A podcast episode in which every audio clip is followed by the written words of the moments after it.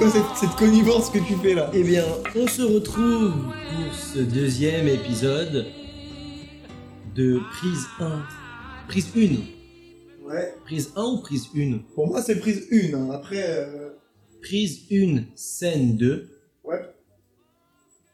Cet Et- épisode sera euh, beaucoup plus axé sur, euh, Le un- saxo.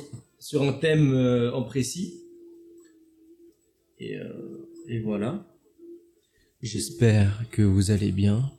T'es chaud, mon grand, hein? Mais tu sais qu'il faut respecter les gens quand tu leur parles. C'est pour ça que tu viens de roter tu tu viens de roter. Bon, écoutez, on, comme on- qu'est- qu'est-ce qui a changé entre le dernier épisode et aujourd'hui?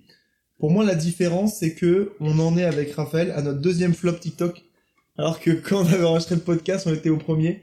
Avec le Chevalibus 2 Ouais, mais de toute façon, j'en parle de manière beaucoup plus intéressante dans Process One Bloom. On sait jamais si celui-là il a du succès et Process One il fail. Oui, c'est pas le sujet ici.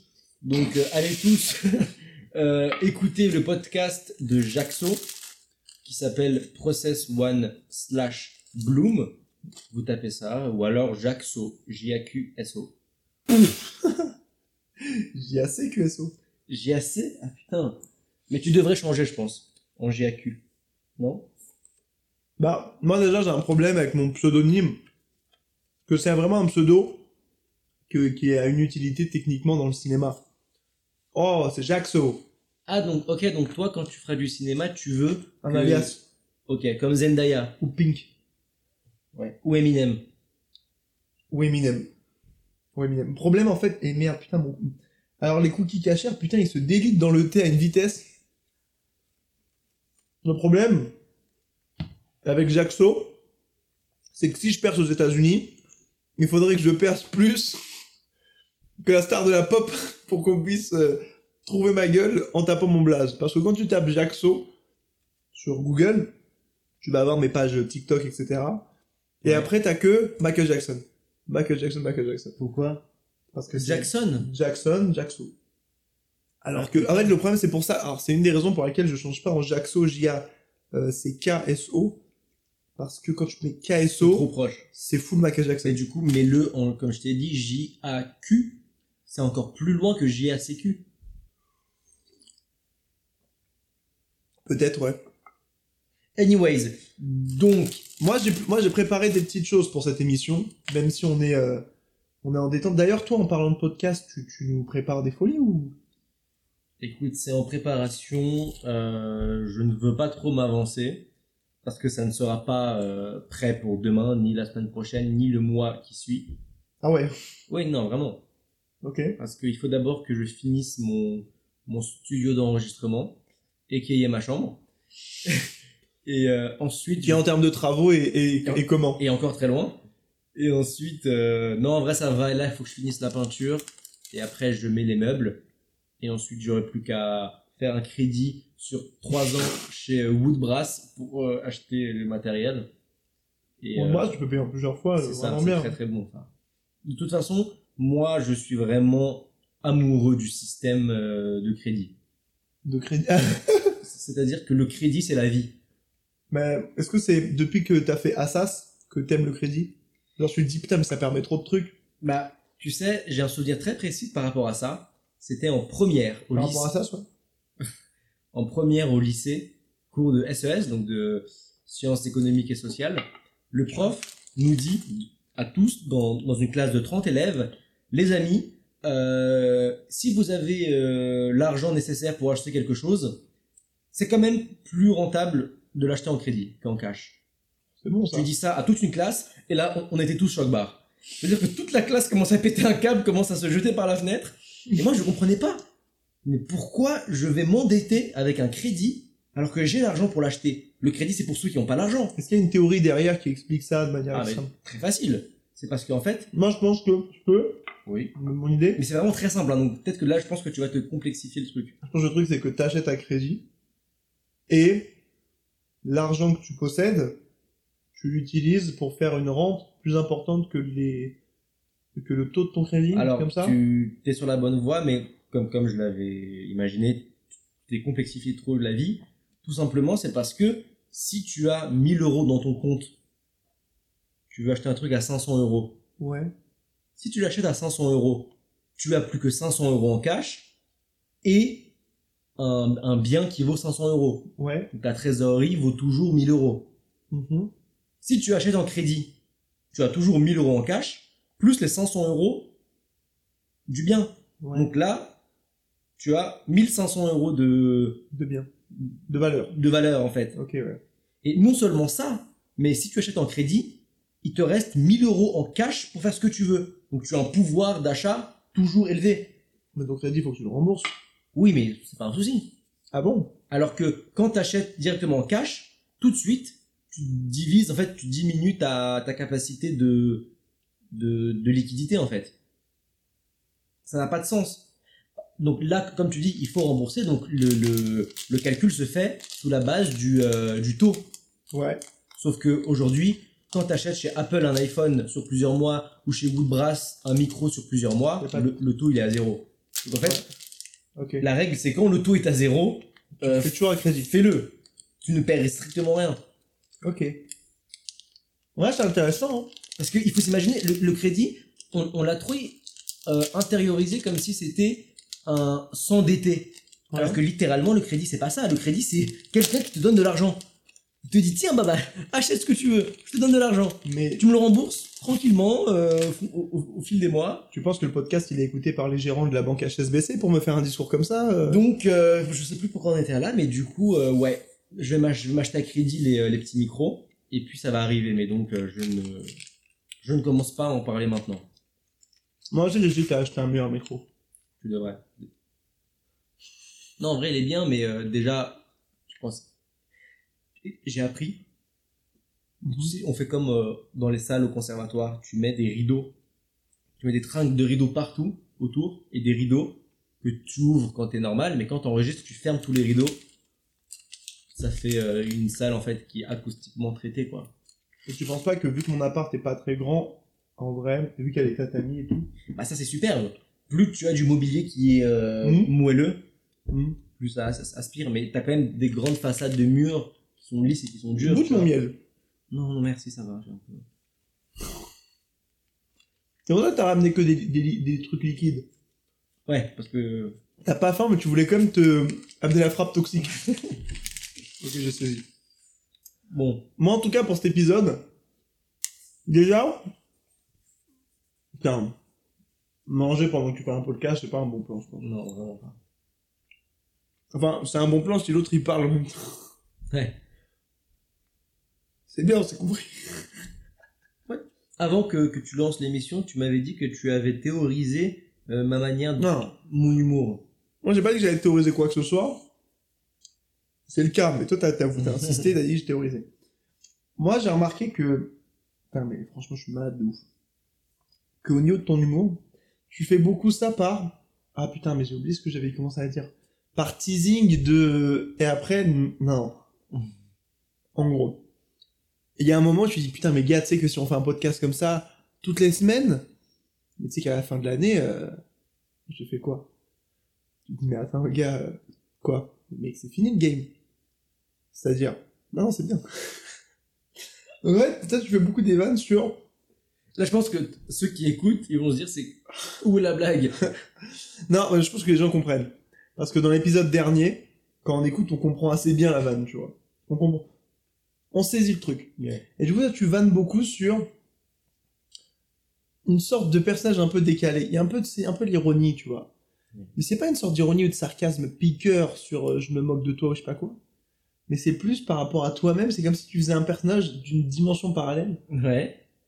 Et que c'est du coup, c'est euh, c'est marrant parce que c'est un peu décalé. Mais tu le dis comme, comme si de rien n'était. Mais on sent que c'est un peu décalé. Et du coup, c'est drôle. Mais avec toi, ça marche parce que tu le sens, mais très souvent, les gens ne le sentent pas. Par exemple, Rosalie. et, et du coup, les gens sont juste. Ils se figent et ils font. Euh. Ok. Et du coup, moi, je passe à autre chose. Le meilleur exemple de ce type d'humour, c'est quand je te parle de ton niveau au théâtre, Ouais. et tout de suite t'as commencé à le faire quand t'as dit, mais, euh, mais totalement. Tu vois, moi, j'ai, il y a plusieurs, tu sais, il y a des niveaux au théâtre. Ouais, Et Raphaël, il pressent que ça va être je ça. vais parler du cirque. Et du coup, au moment où je dis, il y a des niveaux au théâtre, il fait, mais totalement. Genre, on sent que t'as compris ce qui va se passer, mais tu la caisses avec beaucoup de bonhomie, genre, tout belle. Non, mais complètement. mais en fait, dans mes complètement, on sent que tu sais que ça va arriver. Et dès que j'ai commencé, bah, t'as dit, euh, il va Il va m'assassiner. m'assassiner. C'est dingue ce qu'il dit. C'est dingue. En fait, il y a un côté ça qui est marrant. C'est qui fait qui est marrant? C'est qu'il y a un côté. En fait, tu reçois quelque chose qui est un peu négatif, mais tu le donnes avec une certaine, euh, un certain enthousiasme, tu vois. Mais est-ce que c'est pas finalement le film parodique de Godard qu'on a fait où le positif est négatif et le négatif est positif? C'est un peu cette idée. Peut-être bien. Hein. Peut-être bien, mec. Ouais.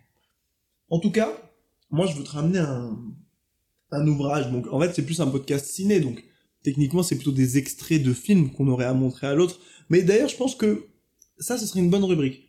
Que moi, je, que chacun se montre un, un truc ciné. L'un à l'autre, tu vois. Ouais. Chaque épisode, ça pourrait être pas mal. Mais là, j'ai lu un passage dans Les lois de la nature humaine. J'en ai parlé dans le podcast que j'ai enregistré ce matin. Qui est un livre de développement personnel, on pourrait le qualifier comme ça ou... Qui est une, euh, qui est une, euh, une, une, pour Robert moi, c'est, une bible de 2022. Hmm. plus qu'autre chose. C'est absolument divin. Non, franchement, c'est super. C'est un peu une manière de théoriser euh, la vie. Bah, en vrai, moi, je trouve que oui. Et c'est tout un passage où il parle de la vie de Tchekhov. La Et- vie? Ouais, la vie d'Antoine Tchekhov. C'est hyper intér- intéressant. Antoine Lompal ou Antoine Tchekhov? Non, euh, la cerisée, la mouette, oncle Vania, euh, Platonov. euh, Platonov, bien sûr. Et il parle de la vie d'Antoine Tchekhov. Et il y a un moment, il parle euh, du coup de l'influence qu'il a eu sur ses frères et sœurs en donnant l'exemple, etc. Il parle de la maladie, truc, truc. Et il fait une sorte de pré-conclusion de ce sous-chapitre. Et je vais te la lire. Et moi, en fait, ça m'a fait écho par rapport au cinéma. Et moi, j'ai un mantra, entre guillemets, c'est euh, euh, donne-moi plus dur. Dès que je fais un, dès qu'il y a un truc qui est un peu pénible, Toujours plus de challenge. voilà. Quand quelque chose est désagréable, des fois je prends une douche froide, c'est hyper désagréable, et je, je, je, je parle seul, des fois je le, je le crie, je dis, donne-moi plus dur là, c'est nul. Parce que je sais que c'est pénible, et si je fais, ah c'est pénible, ah je veux que ça s'arrête, et bah je le vis plus plus- difficilement plus que quand je dis, j'en veux plus. Mais du coup, réflexion parenthèse un peu euh, philosophique, est-ce que du coup, en faisant ça, tu ne vas pas finalement dans la facilité? Parce que si tu allais dans la difficulté, tu dirais c'est difficile pour que ça soit difficile. C'est pas compris. Tu as dit, on, on récapitule. Ouais, Quand tu vis quelque chose de difficile, ouais, tu te dis, donne-moi plus dur, parce que ça te permet de vivre la chose de manière plus facile. ouais. Mais du coup, si vraiment tu voulais plus difficile, Et bah je dirais pas ça, parce que du coup la chose, ça serait plus dur vu que j'aurais pas le mantra. voilà, si vraiment tu voulais plus difficile, tu dirais, putain c'est difficile, pour que ça soit difficile. Et donc ton extrait. Intéressant, hein Mais là, c'est, je pense que c'est, on se perd dans les confluents de la réflexion humaine. C'était par rapport au cinéma. Moi, j'envisage de partir aux États-Unis pour une saison des pilotes pour 2-3 mois, voire beaucoup plus si. euh, Si job il y a. voilà. Et il y a un passage, je l'ai lu, et il y a 2-3 phrases qui m'ont marqué. Et je vais te lire le passage, Ouais. il est très court, et j'aimerais que tu me dises c'est quoi les phrases qui, toi, te marquent dans le passage? Ok. Ensuite, non seulement vous devez être conscient du rôle de votre état d'esprit, mais aussi de sa capacité à changer la situation.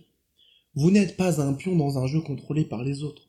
Vous êtes un joueur actif qui peut déplacer ses pièces à volonté et même réécrire les règles du jeu. C'est un passage sur l'état d'esprit. Votre santé dépend largement de votre état d'esprit. Enthousiaste et ouvert à l'aventure, vous pouvez puiser des réserves d'énergie dont vous ignorez l'existence. L'esprit et le corps ne font qu'un avec vos pensées. Vos pensées affectent vos réponses physiques. Les gens se rétablissent bien plus rapidement d'une maladie avec de la volonté. On ne naît pas avec une intelligence fixe et des limites inhérentes. Considérez votre cerveau comme un organe miraculeux, conçu pour apprendre et s'améliorer sans cesse à tout âge. L'étendue de vos consciences ouvertes à de nouvelles expériences et idées. Considérez le problème et les échecs comme des moyens pour apprendre quelque chose et vous endurcir. Avec de la persévérance, vous pourrez résister à tout. Considérez la façon dont les autres vous traitent comme découlant en grande partie de votre état d'esprit. Quelque chose que vous pouvez contrôler. N'ayez pas peur d'exagérer le rôle de la volonté, il s'agit d'une exagération dans un but précis. Cela produit une dynamique positive épanouissante et c'est tout ce qui vous importe. Considérez ce façonnement de votre caractère comme la création la plus importante de votre vie. Ne laissez jamais le hasard s'en charger.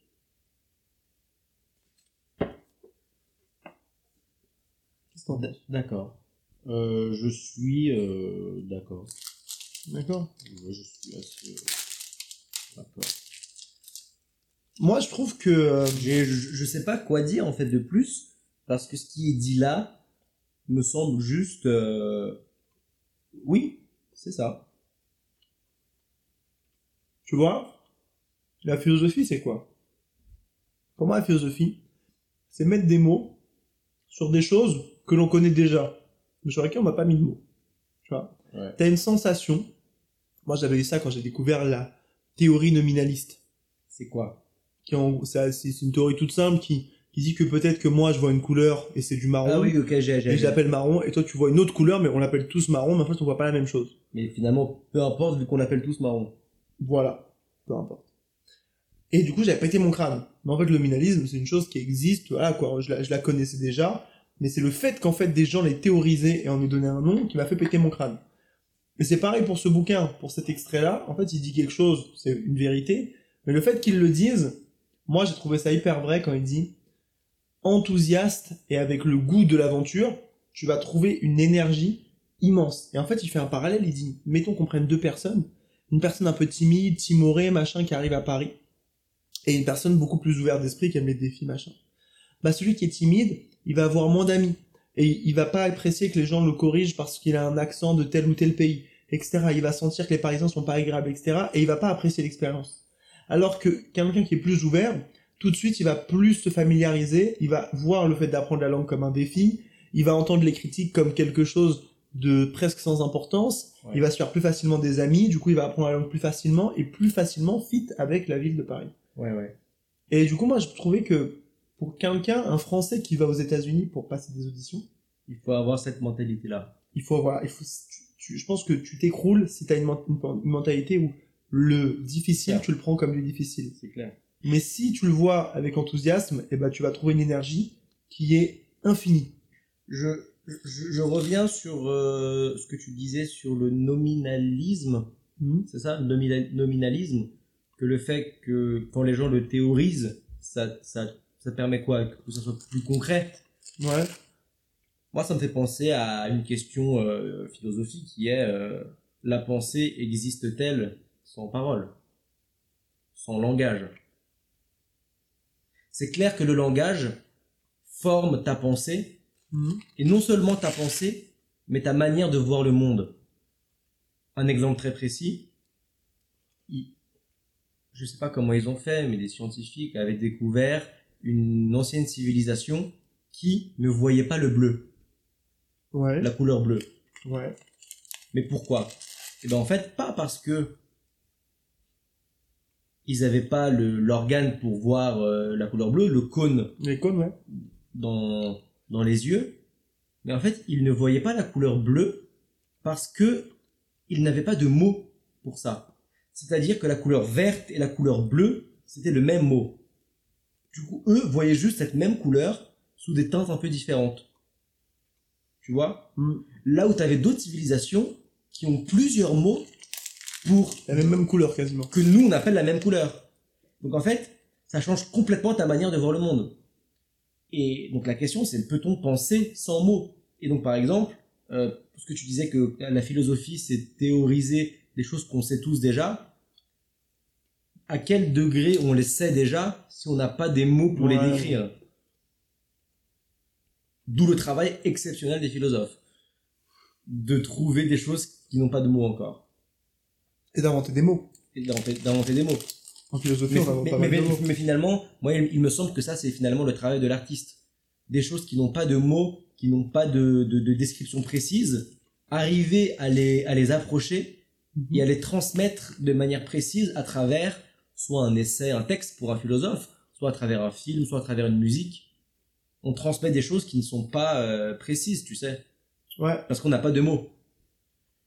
Ça, c'était la première chose que ça ça m'a fait penser à ça. Et l'autre chose sur la mentalité, dont je suis assez d'accord, moi, ça me fait penser à une, euh, un lyrics d'une chan- chanson de Népal où il dit la réalité tu la crées en partie donc c'est ça la réalité n'est pas une chose euh, qui existe objectivement Ouais. c'est toi en la percevant qui euh, décide comment elle est c'est la phrase assez classique assez cliché de voir le verre à moitié vide ou à moitié plein mais en fait ça s'applique euh, véritablement et les gens ne l'appliquent pas en fait enfin souvent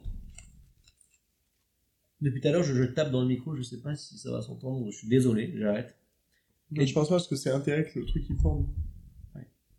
Mais Donc- du coup, voilà, je suis d'accord. La réalité, c'est toi qui l'as créée, et donc, euh, en ayant cette bonne volonté, cette bonne mentalité, euh, ça au départ. Après, attention à ne pas se satisfaire d'une, euh, tu sais, d'une bonne, euh, d'une grande volonté. Il y a beaucoup de gens qui veulent beaucoup. Ils ont une volonté énorme. Et après, ils, ils retournent dans le canapé, ils retournent euh, à jouer à la play. faut quand même que ça se traduise dans des actions précises. La volonté, disons que c'est la première étape, le premier pas. C'est important d'avoir un deuxième. Donc, Rosalie comprend pas tes blagues Rosalie, très premier degré, mais écoute. euh, Hugues, par contre, il me semble que c'est le boss de ça. Tu sais, Ah quand, bon? bah, quand les gens arrivent et il fait euh, Jacques Solal. Jacques Solal Et tu sais, il, il prend un perso un peu parallèle où il, il transmet un truc, mais si t'es premier degré, t'es en mode, mais pourquoi il dit mon blaze en fait? En fait, il faut comprendre le. Il faut comprendre le, ce qu'il dit en fait. Moi, j'ai donné ma théorie sur Hugues, Ouais. c'est que c'est un peu un autiste. Mais est-ce que toi non?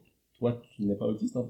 Bah, tous les artistes, ils ont envie de, Ah. de, de s'auto-flageller euh, de, de cet art qui, en fait, pour un artiste, est une bénédiction euh, pour le, son image. Oui. Ouais, je suis un peu un autiste. euh, Je suis, ta un mère. peu, je suis un peu Asperger. euh, Le mec dans l'hypercachère, il est un peu autiste. Non, lui, il est vraiment. euh, Asperger. non, il est vraiment euh, handicapé. C'est-à-dire Bah, je pense que quand il était petit, il était dans, dans une classe, tu sais, spéciale. Spécial, je veux dire qu'il est... Hein? Non, non, mais alors, franchement, pas d'auditeur. On va pas se mettre dans la sauce. Mais euh, Big sauce. tu sais que ça, ça équivaut à... Avec les mœurs d'aujourd'hui qui sont... qui sont hypersensibles. Et pas les mœurs? Pas les mœurs, mais pas des, des merdes. D'handicapés. Il y a des bonbons qui sont en train de m'enculer. Ça équivaut à des tweets... euh, tweets euh, anti... euh, anti-noirs. On a trouvé des tweets de vous euh, à l'époque, machin. Et bah ça, c'est la même chose. Alors, on- tu imagines, t'es une bille rosta, et alors, euh, tout sombre, Parce qu'il retrouve un podcast. il retrouve genre 50 épisodes de podcast, le mec il se permet tout. Putain, en fait, les bonbons ils sont en train de me tabasser. Anime un peu Donc, euh, il me semble que Jacques a préparé des extraits de films Non, mais non, mais non, pas du tout. d'acting? Non, j'ai préparé un freestyle. Non, c'est pas l'endroit, Baba. C'est pas l'endroit. Mais tu sais que là, ça va tomber. Hein. C'est vrai? Ça va tomber, ouais.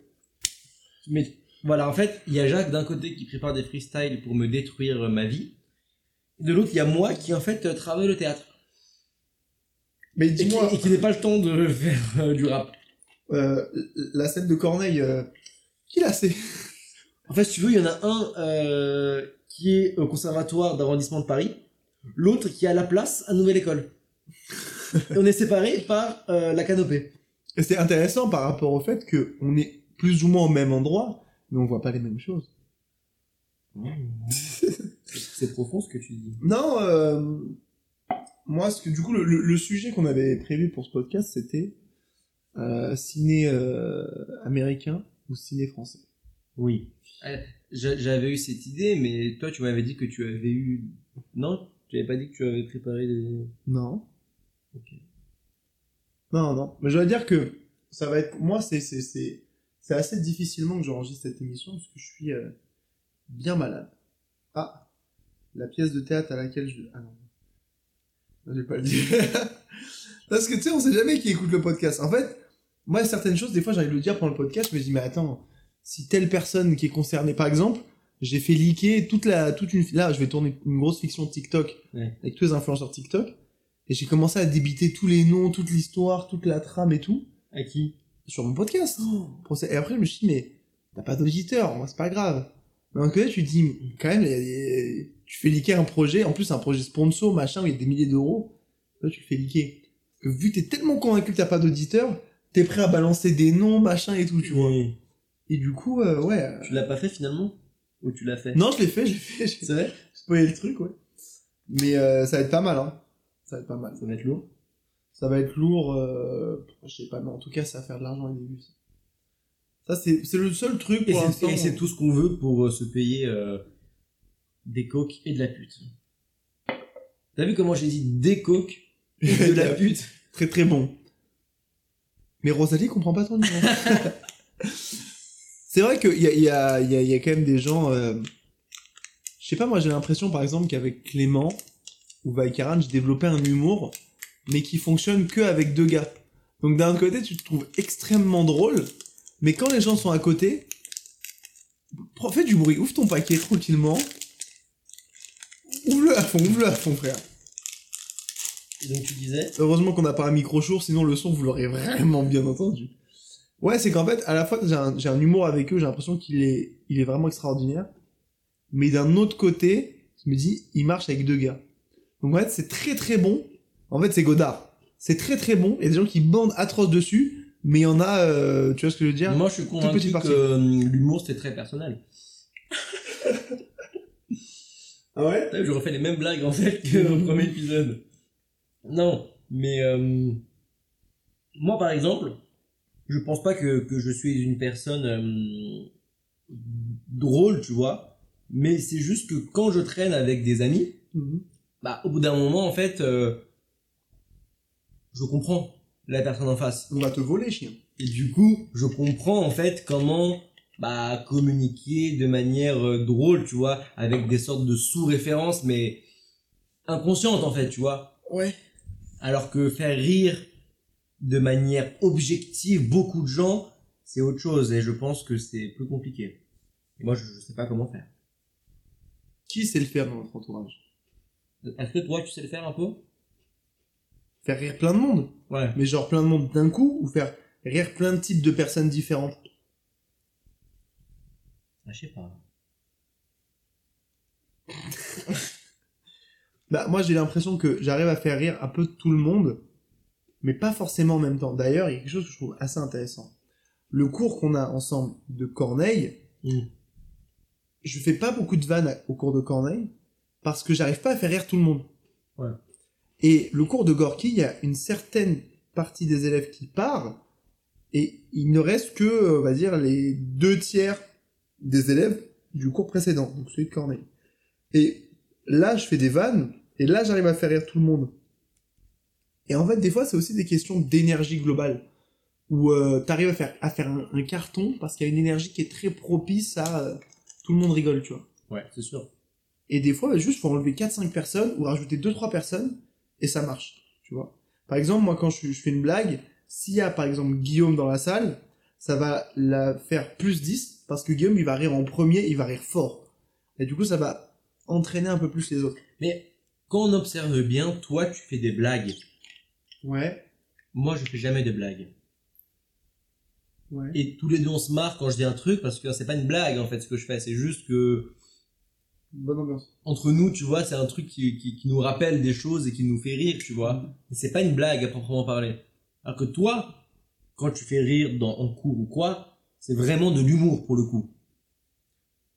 Mais tu penses que vu qu'il y a moi, plus non. de mots dans la structure de Non, mais tu sais, c'est une structure où tu fais une blague, c'est-à-dire que il y a la, la composition classique de une sorte de chute, une sorte, une sorte de chose décalée qui arrive et qui et qui euh, et qui crée une image dans l'esprit des gens et qui tu vois Ouais. les fait rire. Ouais. Limite une histoire en fait. Ouais. Je me pose, gars. Ouais. Et tu sais que là, je suis fracassant. Tu peux attends, juste tu peux me donner mon, mon lait? Attendez. s'il te plaît. Faut trouve un doliprane. Ah, mais tu sais que c'est terrible, hein. Être malade Attends, mais t'as deux laits. C'est lequel le bon lait? Non, j'en ai qu'un. Ah, t'as fini le premier lait Ouais. Ah, Raphaël, il a, quand même un. Merci, un- Baba. Je peux passer le coussin Ouais. Il a vraiment un. Je sais pas, une. Un organisme qui, je pense, va faire qu'il va mourir à 30 ans max. Oh putain. Trace de Shalom. Ah ouais, putain. Ah, carrément, là, je m'allonge, gars. Carrément, je vais dormir dans le podcast. Ouais, moi, je pense que t'as vraiment un, un organisme. Qui je dis pas que tu vas mourir à 30 ans, mais t'as plus ou moins le. Le. T'as un organisme qui est traître. Parce que tu peux te permettre de manger euh, tout et n'importe quoi. Et du coup, tu manges tout et n'importe quoi parce que tu prends pas de poids, t'es plutôt fit. Oh, ça c'est bon ça. Ça c'est très bon ça. Mais.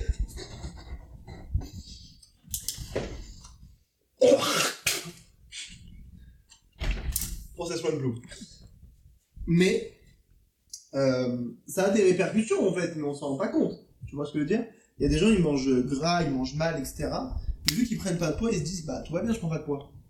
Mais ça a un impact euh, plus différé sur des organes, genre le foie, etc. Tu vois. Hmm. Et c'est un peu ton cas. Tu t'encules au yop, tu t'encules. euh, Après, est-ce que le yop c'est vraiment mal? C'est du lait? Avec un peu de sucre, mais. euh, Le, le, le lait, déjà, c'est pas dingue, je trouve. Bah après moi, il me semble que je suis pas intolérant au lactose. Tu vois, j'ai les le microbiome qui le digère, donc euh, bon. Bah, en fait, c'est pas forcément. Des gens int- intolérants au lactose en France, je crois que c'est une personne sur deux. Oui. sur trois. Mais pour 100% des gens, je pense que le lait, c'est mauvais. De manière générale. je vais m'endormir. Là, je te jure, et je peux m'endormir dans le podcast. hein. Bah va, prends un. Un café? Ouais. Et j'ai pris, déjà. Non, c'est vraiment l'état grippal. Tu sais quoi? Prends les rênes, mon ami. Ah, putain, d'ailleurs, il y avait un TikTok que je voulais te montrer. Je crois que ça touche au ciné, mais je suis plus sûr du tout. Tu sais quoi? Et après tout, le but, c'est que le podcast soit chill. Et là, on s'est trop mis en tête de faire une pure émission. Et du coup, on a commencé à... Alors. Là, je t'envoie une des vidéos. Tu as pas vu Ça, là, Eh, c'est- c'est- Il y a deux parties sur les deux. Ah, ah non, j'ai pas vu, c'est quoi Ah, tu verras, c'est vraiment bon. Ah, c'est vraiment bon Ouais. C'est la, c'est la frappasse cosmique Ah oui, voilà, c'est la vidéo de Mendel que je voulais te montrer. Regarde-moi ça. Il te montre le prix dans un magasin cachère au Mexique. Cachère au Mexique, c'est parti. Moi, si on achetait des nouilles instantanées, ça coûte 7 euros. Ensuite, on achetait des petits céréales pour petit déjeuner, ça coûte 17,50 euros le, le pot de céréales. Oui. Ensuite, on prend une petite brique de lait cachère, parce qu'évidemment, bah, pour les, avec les céréales, elle est à 12 euros la brique de lait. C'est bon, bah, donc c'est des petites friandises de cachère qu'on achète chez nous. Ça coûte 7,50 euros le petit paquet comme ça. Le petit paquet de langue qui fait plaisir, il est quand même à 4,50 euros, donc euh, c'est vrai que c'est beaucoup par rapport en France, ça doit coûter 1 euro. Un petit peu de beurre de cacahuète, frérot, 17,50 euros encore, c'est. Mais il abuse, c'est pas vrai. On pas cachère, on pas en cachère, il coûte 23 euros. Ensuite, on va avoir les gâteaux aussi qu'on peut acheter qu'en cachère. Donc le paquet euh, de gâteaux cachère ici, il est à 18,80 euros. Ensuite, c'est bientôt la fête de Hanouka, donc on va acheter les bougies pour l'allumage des bougies, donc ça, ça coûte 250 euros. On va acheter quelques petites bricoles, je vais essayer de tenir une semaine avec. Euh, ça nous est revenu à 482 euros, c'est juste énorme. Mais il n'y a pas le choix, c'est comme ça. Si on veut manger cachère, bah faut assumer. C'est le prix d'être un jus, frérot. Quand même plus que 400 balles pour pouvoir manger juste, euh, pour pouvoir grignoter euh, une petite semaine. C'est quand même, euh, c'est quand même aberrant, mais, euh, mais bon, on va pas se plaindre parce qu'on va déjà être content de pouvoir trouver du cachère ici. Donc euh, voilà. Mais quoi. tu penses que c'est vrai Tu peux. Bah, moi, pour moi, c'était full faux. Et j'ai vu les coms. Et dans les commentaires, il dit, ouais, en fait, c'est le seul magasin cachère de la ville. Et du coup, ils se permettent de... Oh putain, je je suis mort. Tout et n'importe quoi, tu vois, ils se permettent des prix de zinzin. Mais, ok, c'est des prix de zinzin. Mais si c'est des prix comme ça, tu vois, dans un truc qui est pas cachère, et t'achètes des aliments, genre euh, des pommes de terre. Mm. 450 balles, frère. En plus, il achète des trucs un peu, tu vois, ambiancés, tu vois. Ça n'a pas de sens. Il te montre les bougies, ça c'est 250 euros. Ouais, c'est abusé. Le mec a oublié de doser, je crois. Mais. Ouais. Putain, je vais mourir, les gars. Ce mec, sa vidéo qui a fait le plus de vues, c'est grâce à moi, frère. Ouais, tu m'as dit. Et je veux que les gens le sachent. Mais mets-le euh, sur euh, TikTok. Donc, que j'ai lancé euh, Mendel. ouais. Tu sais que moi, souvent, les gens, ils me reconnaissent dans la rue.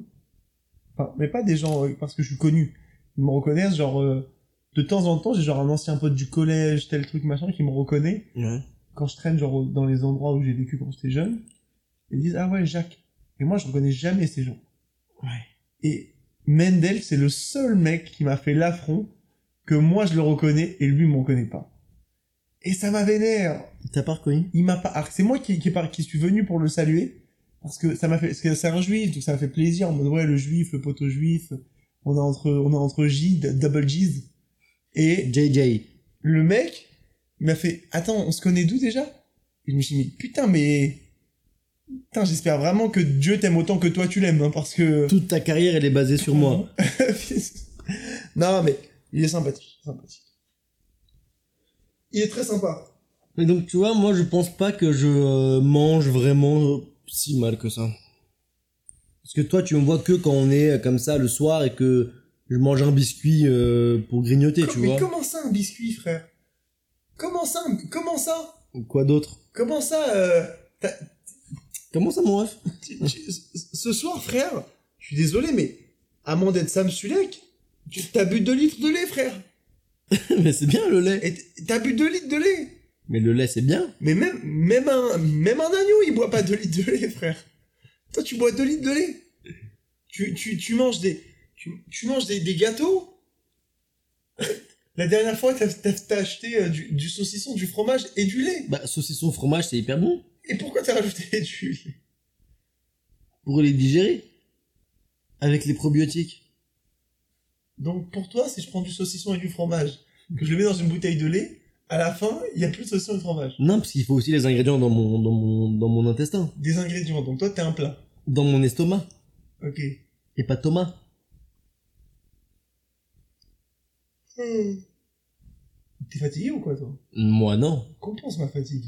Mais euh, ok donc ok je fais une émission solo.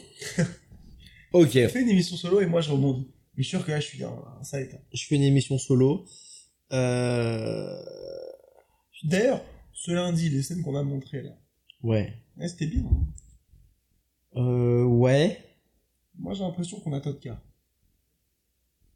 Et, Bah. et après, il y a aussi la scène que j'ai fait avec Camille. Mais. Ça j'ai pas vu. Ah bon? Si j'ai vu. C'est le même coup. Non mais est-ce que j'y étais ou j'étais dehors? Non, t'étais là. Ok alors j'ai vu. Non mais notre scène à nous ça a bien marché parce que évidemment il y a ce jeu que qui est très euh, qui balance quoi où en fait ça va c'est très physique très énergétique très dynamique. Gélatrique mais euh, donc les gens rigolaient tu vois c'était superbe. Mais après Hugues quand même nous reprend sur, sur des choses donc euh, je sais pas trop je sais pas je sais pas Moi, j'ai renoté un peu ce que Hugues avait dit. ouais Il, il, il, a plus repris sur ton Isabelle, je dois dire. bah oui Isabelle est plus compliqué. bien sûr Mais euh,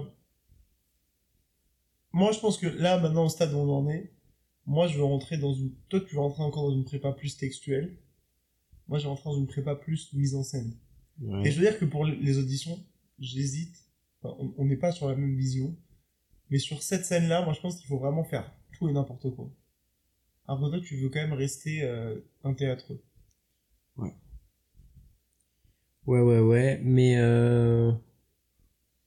Et en fait, moi vraiment, le, les fioritures, parce que voilà, pour ma scène à moi, ça va être des fioritures, des fioritures un peu hip-hop, un peu street, Ouais. que je veux mettre sur notre texte, ça va arriver vraiment très tard, quoi. Et en- ça va pas arriver tout de suite. Ok. Et en fait, euh, c'est c'est sûr que moi je veux pas que ça que ça que ça chante même si c'est du rap Ouais. c'est clair par contre à la place de faire euh, mon amour Isabelle si je peux faire euh, Isabelle eh tu vois? Ouais. là oui t'as pété baba? Non seulement j'ai pété, mais en plus, je crois que je fais yesh. Ce qui est intéressant, c'est que le podcast, waouh. Waouh. Il m'a assassiné, les amis. il vient de m'assassiner les nostrils. C'est que la semaine dernière, j'ai chié au bout de 55 minutes de podcast. et là Et là, Baba, tu viens de parler, il y a un postillon qui est arrivé sur ma joue, il m'a brûlé. Est-ce que c'est normal? C'est-à-dire que là, j'ai senti de la chaleur sur... euh, mais une chaleur très précise, comme une aiguille en fait, sur ma joue. Est-ce que c'est normal? Je pense que c'est des bonbons qui piquent. Non, je pense que c'est vraiment ton haleine. Ah, j'ai chair à laine, là, ou pas? Hein? Est-ce que j'ai une chair à laine, là? Je sais pas, il y, a- il y a le pet qui m'encense. Donc si tu veux, ça camoufle tout. T'es en train de faire à mon image, gars. Non, mais attends. Est-ce que j'ai une haleine? Vas-y. Mais- Non, je sens pas. Sais que là, là, vous vous rendez pas compte parce que le, le micro est pas si sensible. Et d'ailleurs, même Raphaël l'a pas remarqué. Mais j'ai j'ai renvoyé une dose. Ouvre, ouvre, Baba, ouvre. J'ai envoyé une dose de gaz à l'instant là. Ah bah tu sais qu'on va mettre la, on va mettre la, la méga ouverture. L'ouverture. Obsidiane. Non en fait, Ouvre, ouvre, ouvre, ouvre. Hésite pas, hésite pas. non je pense pas avoir une, une, une haleine. Je pense juste que mon poisson est chaud parce que je suis un, un oriental donc voilà on a, on a beaucoup d'amour dans le cœur. Un oriental. je me lève parce qu'en fait je suis tellement fatigué que là je suis en train de m'endormir. je- Alors moi j'aimerais bien... Euh, re- il est, là il est... Combien le podcast? 40. Ok. Moi j'aimerais bien qu'on discute un peu de cinéma euh, américain et français. C'est vrai que moi... Ah putain j'ai. Va chez, va chez moi, je, je continue. Ok baba. J'avais, euh, quand j'étais petit, évidemment, Ouais. moi j'ai pas été euh, dans le cinéma euh, Godard euh, quand j'avais 5 ans, tu vois. Ouais. Je vais pas mentir. À 5 ans, ça regardait des gros Spider-Man, c'était vraiment génial. Tu regardes Spider-Man quand t'as 5 ans toi. Ouais Ok. Pas toi? 5 ans c'est jeune hein. Bah c'est un peu la, la cible. Ok ouais. Tu parles du film ou du dessin animé? Film. Non mais après c'est vrai que pour Spider-Man, moi je, lisais les, euh, les comics aussi, j'aimais bien. Et j'ai regardé aussi les dessins animés sur, euh, enfin à la télé le matin avant d'aller, euh, avant d'aller à l'école, c'était sur France 4, je crois, ou alors sur Gulli. Non, pas sur Gulli, c'est sur France 4, ou alors il y avait France 3, il y avait des, des dessins animés aussi. Bon bref. Et du coup, c'est vrai que moi j'ai commencé avec le cinéma américain. En même temps, ils ont tellement de soft power, euh, difficile de s'en échapper. Et euh, quand je voyais ça, c'était euh, avec des étoiles dans les yeux et je, je, me, je me disais putain ça serait trop bien de de travailler dans ça quoi. Enfin je me disais pas travailler mais je me disais de faire ça plus tard. Et avec le temps, quand j'ai grandi et quand euh, non seulement c'était dans le cinéma cette euh, cette euh, cette adoration pour les États-Unis mais dans tout en vrai hein. Il y avait évidemment moi j'aime beaucoup la technologie donc euh, c'est clair que j'aimais les les States pour ça. Il y avait tous les trucs de la NASA j'adorais l'astronomie avec la NASA euh, superbe. Et euh, et en fait voilà quoi les States sont tellement euh, puissants soft power que il y a ce truc de toute une génération, je pense, qui euh, adorait les States et voulait y aller, quoi. Ils voulaient y vivre. New York, Los Angeles, Miami. C'était vraiment stylé. Mais en grandissant, et je sais pas ce que c'est juste en grandissant ou alors c'est aussi parce que euh, les States commencent à flanchir un peu, mais aujourd'hui, je trouve plus les States si euh, glamour. Le soft power était stylé et tout, mais maintenant que je comprends un peu plus de choses et peut-être que les States commencent un peu plus à voilà à, se désorganiser et bah je trouve pas ça ouf et je commence à comprendre euh, l'esprit européen, l'esprit français et dans le cinéma ça se voit clairement. Et c'est pour ça que le cinéma américain c'est très bien mais en fait euh, si on enlève les gros blockbusters qui finalement, bon bah quand quand tu fais du théâtre, quand tu, quand tu fais du jeu, quand tu parles un peu de avec d'un point de vue un peu euh, artiste, avec en parlant d'art, bon bah les blockbusters tu les sors un peu de la discussion. En France, tu sors euh, les les comédies, hein, les comédies françaises de Philippe Lachaud, tout ça. euh, bon, euh, c'est marrant deux minutes, mais euh, on discute pas de ça ici. Et, euh, et en fait, les films qui restent, J'ai pas ouvert TikTok pendant que tu parlais. Hein. c'est vrai, Baba? Ouais, je voulais juste me mettre en silencieux et TikTok était ouvert, mais j'écoute. Superbe. Et, euh, et c'est vrai que quand, on- quand on enlève ces films-là et qu'on compare euh, les films un peu plus bah quali, bon, aux States, t'as quand même des, des grands réalisateurs, et parce que t'as plus de monde, t'as plus de moyens, mais voilà, les, les Scorsese, les euh, Tarantino, euh, Woody Allen, euh, bon, c'est très bien et on adore, mais en France, on a des, enfin, il y a cet héritage, je trouve, de de l'art. Et la France est quand même un grand pays du cinéma. Le, le cinéma est un art assez récent, faut se le dire. C'est un art qui a une centaine d'années, un peu plus. 100... Quoi, 120 peut-être? Non, je sais pas. Mais voilà quoi, vraiment, c'est très jeune. Pile poil, 128 pile poil. Tu viens de vérifier? Non, bah tu calcules. C'est quoi C'est par, par rapport à 1000 euh, combien? Bah 1895. En fait, ça se joue entre 95, 16, 17, 18. Avec... La date officielle plutôt c'est 98. Ok. Moi j'estime que c'est plutôt autour de 95 parce que j'aime j'aime faire le puriste. Ok, bon voilà. Donc 128 ans, c'est ça? Ouais. C'est très récent quand on compare à la peinture, quand on compare à la musique, quand on compare à la sculpture, c'est extrêmement récent. Et euh, et je pense que faut pas oublier quand même l'héritage qu'on a en France du cinéma français. Il y a un héritage énorme qui a influencé le monde entier, mais comme d'autres pays, comme l'Italie, euh, tu vois, c'est pas un souci. Il y a pas que nous, mais fanatiser les États-Unis alors qu'on vient d'un pays de cinéma comme la France, bah je trouve ça un peu dommage. Faut quand même euh, être fier euh, d'où on vient et euh, il faut représenter. Et par exemple, je parlais avec Rosalie, donc une, une, une amie du conservatoire, qui me disait euh, qu'elle voulait faire du cinéma et du cinéma américain parce que le cinéma français et elle me fait des, des gros yeux parce que le, cinéma français, elle lève les yeux euh, au ciel. Bon, j'ai pas répondu, j'avais un peu la flemme, mais j'avais envie, de lui dire, mais attends, le, le cinéma français, ça se résume pas à qu'est-ce qu'on a fait au bon Dieu et euh, Babysitter 2 en fait. T'as quand même euh, des trucs. Et puis, le fait que l'État quand même aide beaucoup le cinéma en France, c'est génial. On a quand même le festival de, de Cannes, hein, qui est quand même euh, un, des festivals de cinéma les plus importants euh, du En monde. fait, le festival de Cannes, c'est le plus grand festival de cinéma du monde parce que les Oscars, c'est pas un festival de cinéma. C'est une cérémonie de récompense. Oui. Non mais Oscar, César, c'est cérémonie, c'est très bien. Si on parle de festival où vraiment on parle de qualité de film et on parle, on juge les films qui sortent et est-ce qu'ils sont intéressants artistiquement, Ouais. euh, bah en France on a le plus grand truc.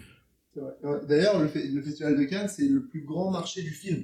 Parce qu'en fait, en parallèle du festival, ce qui est intéressant, c'est que avant que les films soient récompensés, il y a un marché, c'est un peu en mode souterrain, et il y a un marché où les films, ils vont être vendus. En fait, les droits des Les droits des films, ah voilà. Et du coup, bah, c'est un peu un, un côté un peu Wall Street, où t'as des distributeurs, ils y vont, ils font ok, ils voient le film, ils voient des extraits, des trucs et tout. Et ils proposent de- de- d'acheter les droits, c'est ça? Mais avant que, le- que les récompenses soient, données- soient données. Oui, bien que sûr. l'annulation soit forcément passée. Et du coup, t'as des distributeurs, ils arrivent, ils achètent un film pour, euh, pour pas si cher que ça, parce que les gens y croient pas. Et le film, il est nommé, et ils chopent le, le César. Et ensuite ils, Et du coup, ils- ça fait ils uti- 3,50. ils utilisent ça pour promouvoir le film quand il sort pour faire du chiffre. C'est ça. Parce qu'en fait, les Césars, ce qui, par rapport aux Oscars, ce qui les différencie, c'est que les Césars, ça récompense des films, euh, des fois qui sont pas encore sortis. Ou alors des films Bah, toujours. qui sont encore. Bah non, les Oscars, ça récompense des films qui Non, sortis. je parle du festival de Cannes, c'est un festival, donc forcément que les films sont pas encore sortis. Mais là, les Oscars, c'est pas le cas. Bah, c'est parce que c'est pas, c'est pas un festival, C'est pas un voilà. festival. Mais c'est Oscar, un côté marketing. mais de toute façon, c'est clair, Oscar, évidemment, tout le monde le voit avec des yeux pleins de, de love et tout, c'est d'étoiles dans les yeux, c'est hyper bien. Euh, honnêtement, les Oscars, c'est un peu de la merde. Hein. Parce que les- les Oscars, je suis désolé, mais on, on juge pas seulement la qualité du film, même si on juge un peu, mais il y a beaucoup de, de questions de politique, de questions de budget, de questions de chiffres. Et maintenant, il, il- Qu'est-ce que tu veux dire par question de politique, par exemple? Bah, par exemple, si un film Bah, par exemple c'est un film évidemment qui euh, promouvoit, je sais pas. euh, Le fait de dire promouvoir au lieu de promeux. Non, mais c'est un film qui parle par exemple de. euh, Ah, t'as changé de mot. Si un film dont le sujet est. euh, T'es un synonyme, hein Donc si un film qui traite de. euh, T'es un 4 Voilà, là. Non mais voilà. Si un film Qui quoi qui raconte l'histoire de des LGBT, il, a- il aura euh, la bonne faveur, je pense, des Oscars. Si un film où il y a beaucoup de diversité, bonne faveur. Euh, si un film qui a fait beaucoup de chiffres, alors que c'est il est pas forcément ouf, bonne faveur. Contrairement à d'autres films qui sont que personne connaît, qui seront jamais aux Oscars, mais pourtant qui, qui fument tous les films aux Oscars. Là où à Cannes, vu que c'est un festival, c'est différent, mais t'as des films, bon bah voilà, euh, et qui en fait, bah, justement, les gens jugent le film. Ils se disent, est-ce est-ce que ce film est intéressant euh, artistiquement? Aux Oscars, c'est plus qui l'a réalisé, quel acteur il y a dedans, le chiffre que ça a fait, de quoi ça parle. Maintenant, tu as, tu as des, des, des, euh, des, euh, des restreints. Tous les films ne peuvent pas aller aux Oscars. Il faut qu'ils respectent des règles de diversité, de, tu vois. Euh, c'est c'est différent est superbe. Le soft power a très bien réussi. Aujourd'hui, tout le monde bande sur les Oscars, mais la vérité, euh, je préfère avoir euh, la, la, la Palme d'Or euh, à Cannes pour euh, mon film. Si je, je, je suis pas réel, alors, j'ai pas d'ambition de réalisation, mais si je faisais un film, que d'avoir un l'Oscar du meilleur film. Je sais pas, ça existe, c'est quoi l'Oscar? Non, l'Oscar Meilleur film. meilleur film, voilà. Bon, Je pète mon crâne de ce que tu dis. Tu préfères une palme d'or. mec, t'es fou. Après, la palme d'or, c'est la, c'est la masterclass. C'est pas. C'est- la palme d'or. Non mais César, c'est pas Festival de Cannes. César, c'est une cérémonie, un autre moment de l'année qui est comme les Oscars, mais en France. Festival de Cannes, c'est un festival. Cérémonie des Césars, c'est autre chose. C'est pas pareil. Toi, tu On, préfères on confond souvent un les deux. César ou un Oscar? Oscar, évidemment. C'est ces deux cérémonies. Et Oscar, il y a plus d'ampleur. Mais la palme d'or, c'est desservi pendant la cérémonie des Césars. Non. La cérémonie des Césars, c'est une cérémonie de récompense comme les Oscars, qui juge à la fin de l'année, enfin un moment de l'année, tous les films qui sont sortis un an auparavant. La Palme d'Or, c'est Festival de Cannes, rien à voir avec les Césars, qui récompense les films qui sont pas encore sortis mais qui vont sortir. Je savais pas, je savais pas. Et donc, euh, bon, en étant en France, t'as plus de chances d'avoir un César qu'un Oscar, j'imagine. Sauf si t'arrives à avoir un distributeur qui va distribuer ton film euh, aux States. Mais euh, Puis c'est quand même beaucoup plus rare les films français qui perdent dans le monde entier voilà. que les films. Par exemple, c'est pour ça que The Artist, quand, quand ça a percé, euh, Jean-Jean Dujardin, voilà, super. Mais euh, donc le marché est plus grand, c'est pour ça que c'est mieux d'avoir un Oscar. Quoique je, je sais pas si c'est mieux, mais en tout cas, ça a plus de de Classe. de, classe, de glamour.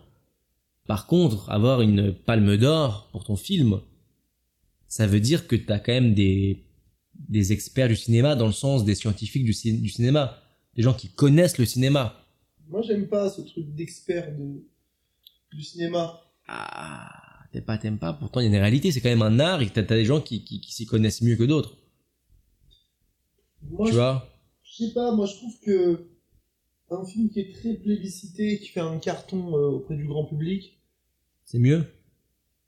ouais.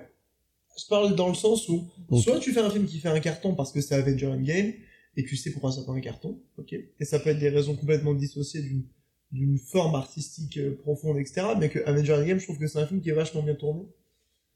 Mais, quoi? Quand tu dis tourner, tu veux dire que le gars, quand il était sur Blender 3D, il a mis la caméra dans la bonne position C'est ça que tu veux dire, en fait? C'est-à-dire que tu parles d'un côté d'un gars qui choisit la bonne focale, et de l'autre un gars euh, qui met la bonne couleur sur le bon bras de Spider-Man. C'est ça que tu veux dire? En fait, le gars, il a bien animé Spider-Man, il a, il a gagné un Oscar. T'as pas compris que. En fait, le gars, il a fait un jeu vidéo, si tu veux, et il a gagné un Oscar. En fait, le mec, il a ouvert ChatGPT et il y avait un Oscar. En fait, Avengers Endgame, en fait, c'est un jeu vidéo. En fait, c'est une, c'est c'est une cinématique de jeu vidéo pendant 3 heures, en fait. C'est vrai en plus.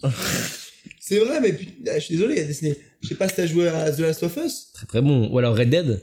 J'ai pas. je- Ou alors... Euh... Non, je- Ok. c'est- c'est- moi, tous tous les jeux qui sont pas disponibles sur euh, l'App Store, je, je connais pas. Mais euh, The Last of Us, en tout cas, c'est monstrueux, c'est ça que tu vas dire? Et donc tu disais? Non, parce que là, je bois un yop. Saveur des îles, parfum ananas coco, Tu voyages. je voyage. Mais tu sais, fais attention, hein. il touche même pas. C'est les meilleurs. C'est les meilleurs. C'est les meilleurs. Écoute, moi je pense qu'en fait, les États-Unis, oui, non, non, mais c'est aux États-Unis, un film qui est grand public, mais qui n'est pas dans la vibe Avenger Endgame. Moi j'avais étudié par exemple le top 10 des plus gros films de l'année 2021 aux US, En termes de quoi De chiffres en termes de, De renta box-office. Ok. Et 9 films sur 10, c'était que des nu- numéros 2 ou des reboots. C'était que ça. Ah ouais. Et le seul qui n'était pas un numéro 2 ou un reboot, c'était le film Joker. Parce que c'est pas un reboot de Batman. C'est pas, il y a pas Ouais, de c'est film un Joker. nouveau quoi. ouais. Mais en fait, il est ancré sur une licence. Et c'était dans le, dans le box-office. Et en fait, aux États-Unis, les cartons, c'est que des trucs comme ça. Ouais. Sur les 10, les 10, c'était ça, tu vois. Bon. Mais je pense que quand t'as un film genre, euh, on a parlé de Tic Tic Boom la semaine dernière, mais quand il y a un film comme ça, ou un, ou un film style, euh, voilà, Shutter Island, qui fait un full carton, et bah, c- le fait que ce soit un film pas dans la vibe Avenger, et qu'il fasse un carton, pour moi, ça veut dire que c'est un très bon film. Tu vois. Eh bah, ok. Mais je, comme, j'émettrais quand même une réserve.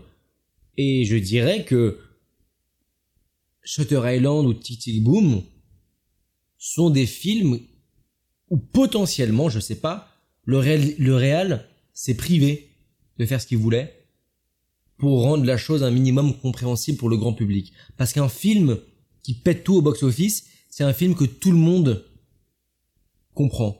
Et comme on dit euh, très souvent, quand tu as beaucoup d'amis, c'est que tu n'as pas de vrais amis.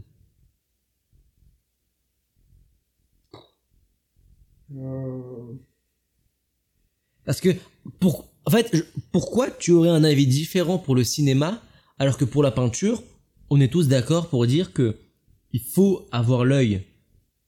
Quelqu'un qui n'a jamais vu aucune peinture, il peut pas arriver, il voit un Picasso, il voit des, des triangles, des carrés multicolores, c'est c'est- c'est compliqué de comprendre, tu vois. Il faut s'éduquer.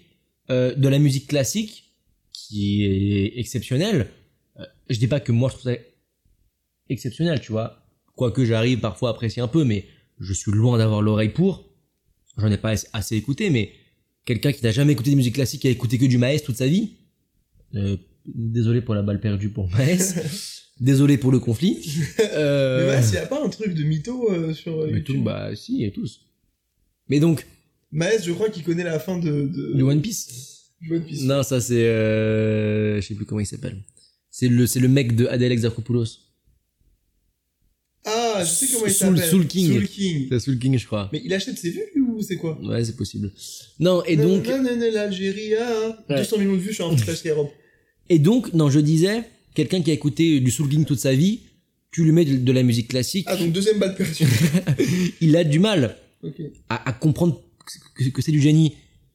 Parce que, en fait, Comment est-ce que c'est que du génie. Non, parce que, non, mais parce que par, par exemple, le- Soul King, c'est vraiment parce que le, le gars Beethoven qui a fait de la- de- une, une masterclass en, mu- en, sur un sur un album, sur une mixtape, euh, en fait, bah le gars, tout ce que Soul King a fait dans le sens des mélodies, de l'harmonie, etc., c'est des choses qu'il a déjà tellement explorées que c'est devenu ennuyant pour lui et il, a poussé le truc.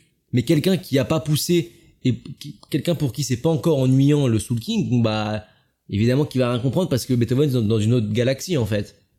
Et bah je pense que le cinéma faut pas le traiter différemment. Oui, si tu fais des films qui sont compréhensible pour tous, c'est une qualité et on peut apprécier ça. Ça peut être un objectif de je veux faire un film que tout le monde peut comprendre. Mais la vérité, c'est que si tu te mets en tête que tout le monde doit comprendre ton film, tu te brises. Et tu te laisses pas la, la- liberté euh, totale de pouvoir faire ce que tu veux et de pousser un concept dans ses retranchements, de faire des choses innovantes. L'innovation, c'est ça, c'est des choses que les gens comprennent pas. Parce que justement, toi, tu, tu as eu cette vision. Mais en fait, euh, 50 ans plus tard, les gens comprennent. Je pense. Moi, j'avais lu une citation, enfin, j'avais lu un truc, je sais plus qui dit ça, mais c'est un gars qui parlait de l'artiste et il disait que le, l'artiste, en fait, c'est quelqu'un qui s'aventure dans les contrées inexplorées, là où personne ne s'aventure, pour essayer d'éclaircir le chemin pour que les gens puissent y aller. Mhm. Donc forcément, quand tu es le premier à faire quelque chose, je dis, je- bon, peut-être que je vais trop loin, mais j'argument- j'argumenterai même l'inverse. Plus le film flop, plus c'est une masterclass. Non, quand même pas, quand même pas, parce que tu peux flop parce que c'est juste nul en fait. Mais quand même, si c'est un truc vraiment innovant, souvent les gens vont pas comprendre au début. Je crois qu'avec le multiverse, peu importe ce que tu fais, et peu importe à quel point c'est nul ou ça flop, c'est forcément un chemin d'ombre qui est en train d'être éclairci par un génie. Mais tu le vois pas parce que toi, t'es un pleutre. Bah après, ça, c'est ça, ce que tu dis, c'est très intéressant. C'est est-ce que l'artiste doit lui-même être conscient de ce qu'il fait Ouais. pour que ça soit génial? Mais touche-moi encore, je t'en je sais pas. C'est vrai qu'il me semble qu'en peinture, quand même, les, euh, les artistes défendent leur euh, tableau. Ils doivent expliquer. Parce que tu peux pas juste euh, mettre de la peinture et dire, euh, vous comprenez pas, mais ce sera très bon. C'est monstrueux. tu vois. Je sais pas, moi. Banksy. Non, Banksy, c'est pas mal. Encore Banksy, c'est c'est assez, assez clair ce qu'il fait. C'est pas. Mais tu sais, en fait, t'aimes, t'aimes les trucs qui sont charnus de ouf, quoi. Bah, en fait, pourquoi, pourquoi tu voudrais rester dans un truc que tout le monde fait, que tout le monde comprend? Je comprends pas. Tu sais, moi, j'avais des amis avant avec qui je traînais, maintenant je traîne plus trop. Pourquoi? Bah, pour des raisons diverses et variées, mais pas, pas qu'on s'est engueulé, mais juste que des directions euh, de vie différentes. Et, Vous euh, êtes le contraire ouais. Eux, ils ont allumé la cigarette? Et euh, non, c'est moi plutôt. et, euh, et en fait, il me disait, toi, toi, toi, toi, tu veux jamais faire comme les autres. Toi, toi, tu veux toujours euh, faire un truc différent. Et j'étais en mode, Ah, pourquoi toi, tu veux faire euh, comme les autres? Je comprends pas en fait. Pourquoi tu veux faire comme les autres Mhm. Fais un truc euh, juste que, que, que de toi, tu vois, que tu kiffes, tu t'en bats les couilles. Pourquoi tu veux te calquer aux autres? Ouais, bah excuse-moi. euh, moi, je, ce que je fais, je le fais pas parce que j'ai vu les autres le faire, juste parce que c'est des choses que j'avais envie de faire ou que j'ai eu l'idée ou quoi, tu vois. Je pense que c'est important ça. Comme lancer un podcast?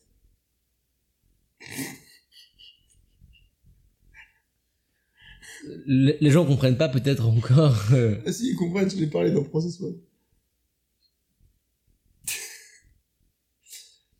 Comme lancer un podcast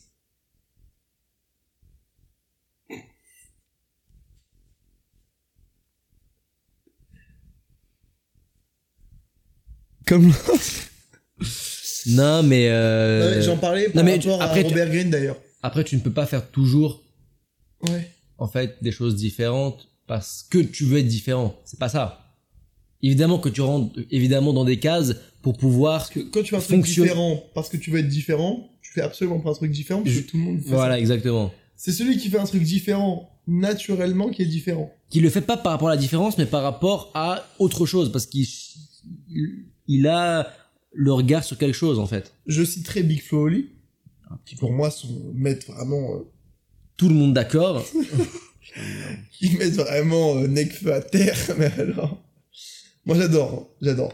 Oli euh, si je puis me permettre euh, Olivier et, et- Flavian de J'ai eu un Roland de vomi. Je sais pas ce que c'est parce que j'ai entendu ça dans mes oreilles ou tu sais t'es un- c'est bon bref. parce que je bois trop diop. Je citerai euh, Big Flo Oli. Euh, je, je suis différent, donc au fond, je suis comme tout le monde. Oh, Oh là là. Putain, et vraiment, lui, C'est vraiment ça, euh, le gars qui a dit ça. Hein. Il est différent, mais il est comme tout le monde. non, mais voilà, quoi, c'est c'est- c'est extraordinaire. Hmm. J'ai essayé de faire une phase parce que vu que tu buvais du hop, j'ai peut-être eu un moyen de le. De le faire rire. Moi, j'avais un jeu avec un ami, c'était qu'on buvait de l'eau. On devait se faire rire pendant qu'on buvait de l'eau. C'est dingue ça. Pour empêcher l'autre de boire de l'eau. Et t'en as jamais fait des vidéos YouTube Avec genre Fast Good Cuisine ou Hugo Posé? Is dope fast food cuisine ou pas? Vrai débat. Je sais pas. euh, Apparemment, je crois que oui. Hein. euh, Moi, je, je sais pas. Hein. Apparemment, oui. Moi, je vais te dire un truc. Tu vois des influenceurs très musclés? Ouais. On les voit. on les voit en vidéo. On se dit putain, ils sont très musclés. Et quand tu vois ces mêmes influenceurs en vrai, même ceux qui ont l'air pas si dingues, le moment où tu le vois en vrai, t'as l'impression que tout le monde se dope tellement c'est surréaliste. Vous voyez les mecs très musclés qu'on voit sur les réseaux? Quand vous les voyez en vrai et en grande quantité, t'as l'impression que c'est un autre monde. C'est un autre monde. Moi, quand j'avais rencontré, il y avait Solid Mike et il y avait Brutus le Robuste. Solid Mike, c'est euh, c'est euh, euh, YouTube, TikTok, euh, c'est le gars qui a un bouc et une coupe casquette? Je sais pas. Euh, Sam Shake Non, pas, Non. pas une casquette, une coupe casquette. Tu vois, c'est quoi comme coupe? Non, non, il a les cheveux très longs. Il a les cheveux longs en arrière. Euh, mais il y avait lui, il y avait Arthur Moza, il y avait Eric Flag. Ah non, je confonds avec Moi c'est Mike. Ah, C'est pas pareil. Non. Tu connais Moi c'est Mike? Non. Il y avait Arthur Moza, Eric Flag. Eric Flag, il est impressionnant en vrai. On dirait qu'il est pas si impressionnant que ça en vidéo. Moi, c'est vraiment Solid Mike qui m'avait chaud. Parce que là, tu nous as montré ses abdos. C'est, c'est frère. Des montagnes. Des gouttières à sperme. C'est dingue. Ah oui, vraiment, ça s'enfonce. euh. C'était dingue. Et je veux dire que quand il nous a montré ses abdos, il a montré genre quelques secondes. Et quand il a baissé son t-shirt, moi j'étais frustré de pas les voir encore. Parce que tu sais, pour moi c'était comme une peinture où t'as envie de de d'approfondir quoi, de regarder. envie de mettre ton doigt dedans? Non, j'avais juste envie de regarder, je crois. Moi, j'ai envie de mettre mon, une carte. Tu sais, dans, dans les fentes. J'ai juré, les abdos Solid Mike, je pense que tu peux glisser un savon entre les fentes. Un bon savon, genre. Pourquoi un savon? Pas pour. euh, pour, pour que ça soit. euh, Parce que c'est plus épais. Les gens, ils ont l'écart entre les abdos, mais il est pas très gros. Et lui, c'est vraiment. Ah, mais moi, je parle entre deux abdos. Ouais. Donc, il n'y a pas de place entre deux abdos. Tu vois? Non. On a combien de temps là, sur le podcast? Moi, je pense que par rapport au cinéma, il y a un truc que tu. tu, tu que tu zappes par rapport au, au cinéma américain, c'est que les gens veulent pas le faire des. des, des, c'était Rosalie, mais Il y en a une dans la rond. les gens veulent pas. Mais d'ailleurs, je, je m'excuse auprès de mon co-animateur et, et mes auditeurs. Je suis vraiment très très fatigué et très malade. T'es Faya Ah, je suis Faya des Faya, mais on va se regarder Babylone, ça va être très bien. C'est là, tu veux? Moi, j'ai très envie. Non, mais je pense que t'es trop fatigué pour ça. Mais- Tu sais que moi, j'aurais kiffé, mais je pense que t'es fatigué. En fait, Ouais. tu vas t'endormir et j'ai vraiment pas envie de te voir t'endormir Devant devant, Babylone. devant mon film préféré. Mais c'est ça que je comprends pas. Tu dis, ouais, j'aime bien les films, plus ça flop, mieux c'est. Mais au final, tes films préférés, c'est Babylone. Bah, il a flop. Attends, il a, non, il a pas. Il a flop, Baba. C'est un, c'est un- un film avec Brad Pitt, machin. Putain, c'est vrai qu'il a flop. Il a Merde. flop. Euh, Bullet Train, c'est un flop.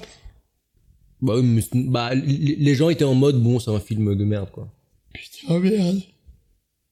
Ah, il me semble, enfin, pas que c'est un film de merde, mais que c'est un film assez simple et assez euh, bateau, quoi. Genre basique. Alors que non. tu vois ce que je veux dire? Ouais, je vois.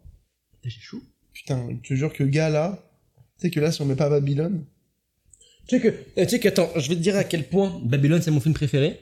C'est que là, moi je suis sur Apple Music. Et tu sais, chaque fin d'année, Spotify, Deezer, Apple Music, ils font j'ai un, compris, c'est la soundtrack du film. ils font un, re- enfin, ils, ils te font des stats. Ouais, c'est la soundtrack du film. Attends. Ils te font des stats, genre ton- le morceau que t'as écouté le plus, l'artiste que t'as écouté le plus, voilà. Genre, Et là, il y a l'album que t'as écouté le plus dans toute l'année. ouais. Et moi, c'était euh, soundtrack de, de Babylone. Je te jure. C'est pas vrai. Putain. C'était album numéro 1, Babylone Music from the Motion Picture de Ah, Justin Hurwitz. ouais. Je l'ai écouté 164 fois pendant l'année. C'est dingue. l'album. C'est très bon ça. Tu, tu, tu nous fais écouter? Ouais. Et en fait, Justin Hur- Hurwitz, Non, Justin Hurwitz. Hurwitz, Ouais. c'était, euh, c'est un ami de, de- À toi d'enfance. c'est un ami de, euh, de, Damien Da- Chazelle. de Damien Chazelle. Ouais. Ils étaient ensemble, je crois, à Harvard dans euh, cinéma. Ouais. Ou peut-être lui, il était en musique et lui en Attends, ils cinéma, ont je une sais plus. filière cinéma à Harvard. On en a déjà parlé. Ah bon? Tu m'avais fait la même, réfl- la même réaction. Ah ouais, putain. dingue. Et du coup, ils se connaissent depuis là, et c'est lui qui fait les musiques de tous ces films, dont La La Land, tu vois. Ouais, ouais, ouais. Et le mec est trop fort. On suce beaucoup trop Nolan alors que Justin Hurwitz, euh, putain. Tu- on, on suce beaucoup trop euh, Hans Zimmer, c'est ça que tu veux dire? Ah oui, j'ai dit Nolan. Hans Zimmer. Non, et un autre, un autre compositeur que j'adore, c'est le compositeur de euh, Tenet, de Nolan. Mhm. C'est Ludwig euh, Göransson. L- Ludwig Beethoven? Ludwig Göransson, il a fait, je- franchement, la, la soundtrack de Tenet. Alors que Tenet, c'est un film que j'ai pas forcément plus aimé que ça. Mais la soundtrack, par contre, c'est une de mes préférées de tout film confondu. Je la mets. Je mets, d'abord celle de Tenet parce que c'est trop fort. Juste qu'on se, qu'on se le kiffe un peu. Surtout parce qu'en fait, la scène d'ouverture de Tenet, elle s'ouvre sur une musique de, de Ludwig monstrueuse. On y va.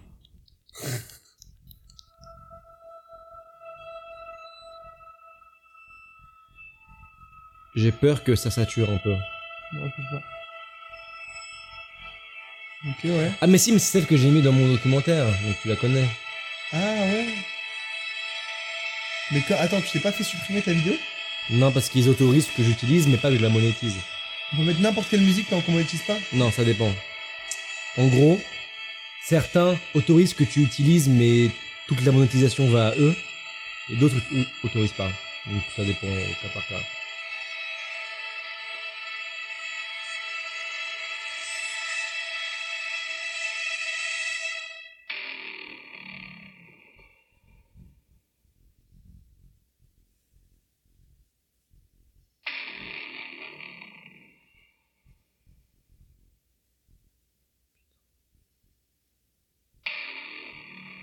Il y a une ambiance un peu Jurassic Park, le, le T-Rex qui marche.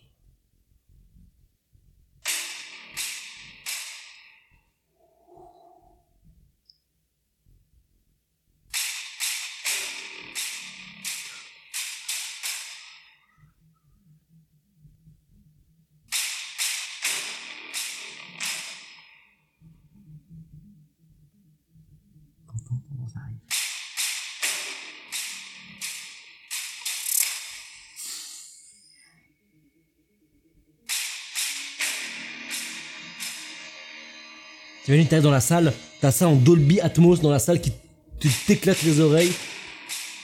Scène d'ouverture, des types commando qui avancent en formation avec des guns et des, des combinaisons de GIGN. Pas mal ça. Monstrueux. 3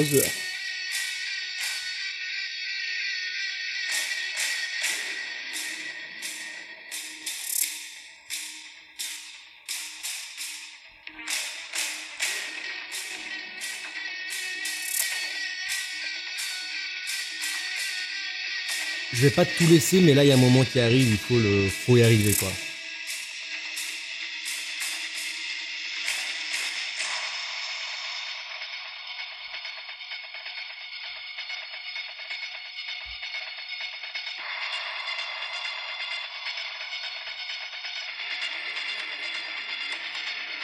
Fait, tu t'imagines les types euh, en formation avec les guns qui avancent.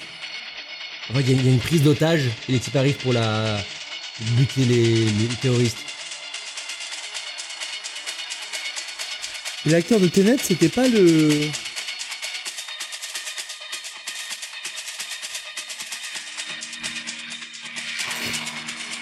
Monstrueux. C'est le fils de Denzel Washington. Et, le- et Robert, Robert Pattinson aussi. Ils sont ensemble. Et donc ça, c'est monstrueux. Mais... Très très bon. Et on revient sur Babylone. Une vraie musique de cinéma. Monstrueuse. Et d'ailleurs, Justin Hurwitz, mais ça, je vais, je vais te le montrer juste après. Ouais. Le plus beau discours de récompense après avoir reçu un Oscar, C'est lui? Pour moi, c'est lui. C'est pour La La Land? Ouais. Et d'ailleurs, Emma Stone, elle est très très émouvante quand elle reçoit l'Oscar. Ouais. Euh, à l'inverse de Joaquin Phoenix qui, euh, C'est un fils de pute. qui est imbuvable, frère. Euh, non, non. yeah, my brother is dead. je, je mets la, je, je, je vais te le montrer après. je mets la musique de Babylone Vas-y. C'est c'est un studio Ghibli? Non, c'est pas ça, c'est pas ça. Attends, attends. Parce que pour moi, c'était Alice de Schindler, là. Complètement. Ça, c'est une. Parce qu'en J'ai fait- un peu Time. Parce qu'en fait, il y a, il y a un arc où il y a un gars et une meuf qui se tournent autour. Et ça, c'est leur thème. C'est super.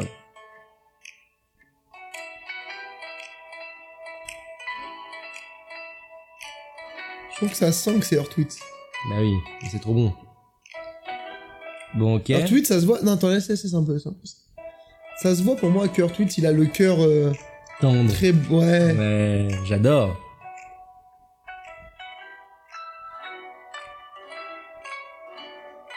En plus, ce côté un peu piano clavecin. Oh là là. J'adore Justin Hurwitz parce que ces, ces trucs de films sont très organiques en fait. Mm. C'est pas comme. no- de- comme pas Zimmer, quoi. Voilà. C'est pas des. C'est vraiment. Bon, ça c'est autre chose. Et.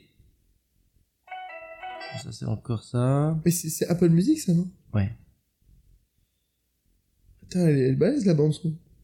Ouais. En même temps, le film dure 3 heures. C'est dingue quand. Et combien de sons dans là-dedans 33 Ah, ça c'est énorme. 48. Mais c'est, mais c'est 1h38. Hein. De musique Ouais. 48 sons. Tu dis, putain, le temps de travail pour un film. Après, t'as des sons qui sont, enfin, qui sont repris, mais t'as des trucs qui se rajoutent, qui Ouais. s'enlèvent pour, tu vois, rappeler des choses. Par exemple, sur le, truc que je viens de montrer qui, qui s'appelle Mani and Nelly's Theme, bah, en fait, entre Mani et Nelly's Theme, Babylone, ça reprend. C'est les mêmes accords, c'est à peu près pareil. Et t'as là, regarde, t'as euh, Wild Child. Non, ça c'est pas ça. T'as, euh, bah là, t'as en fait, par exemple, euh, Ma- Manier et Nelly's Theme repris, c'est un peu différent. Ok, j'ai Finalement. saisi, ouais. Là, je veux montrer. C'est ça?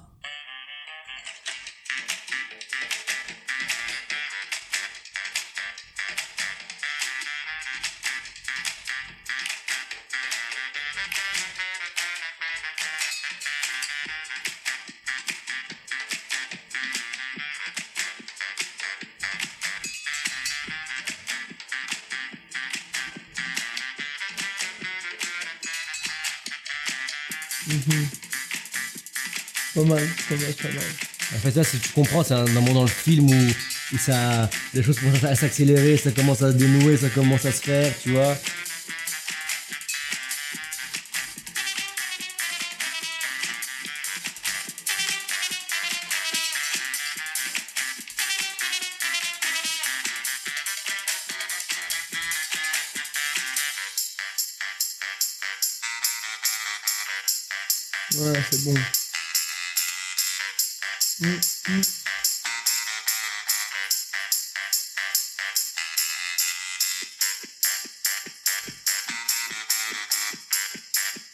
Très bon. Il gère trop bien.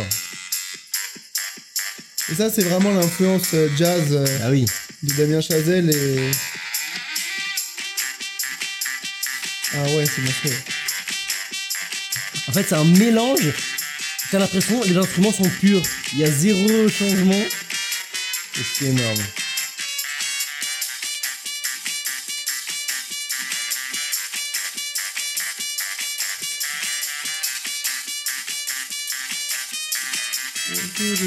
Wow.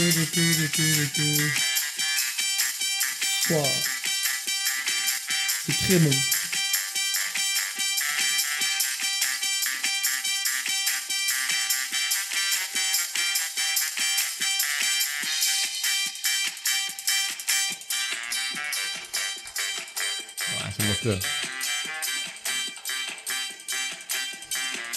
Et pourquoi tu nous dis ça?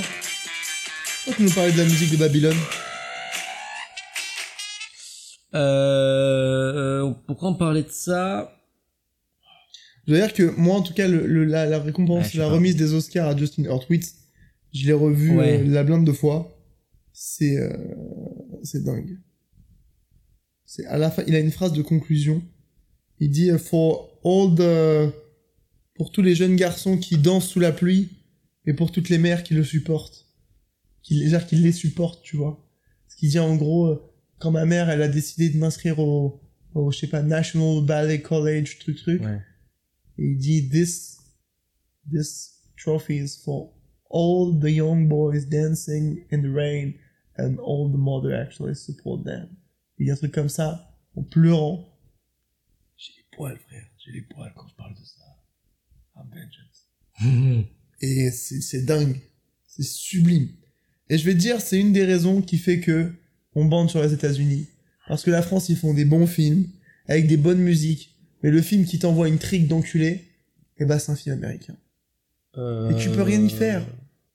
Ouais, ils ont un... bah, Tu peux rien y faire. en fait, ils, ont un truc propre à eux qui est qu'en fait, c'est... c'est- Extraordinaire. C'est grand. C'est grandiose.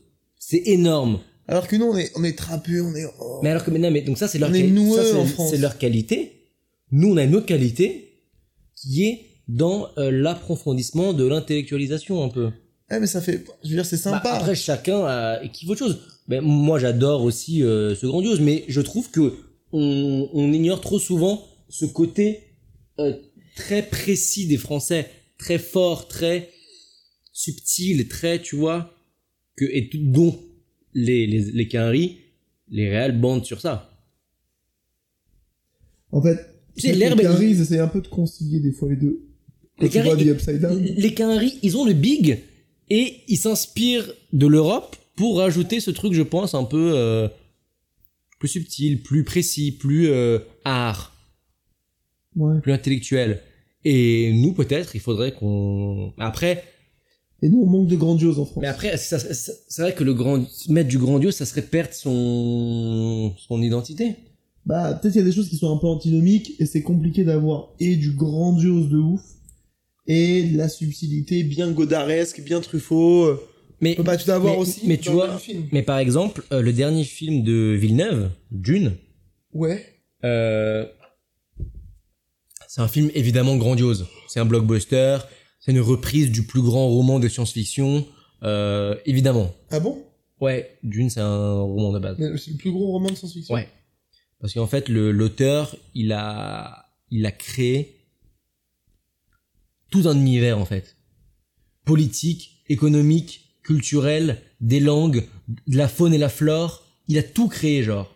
Mais euh, C'est monstrueux. c'est pas le Seigneur des Anneaux le plus gros roman C'est pas de la science-fiction, c'est du euh, fantastique. Ah ok, d'accord. Et donc, euh, donc voilà, Villeneuve a fait Dune, évidemment grandiose, très américain, mais finalement pas tant que ça. Il est, cana- il est québécois, je crois, donc il a un peu ce côté French aussi.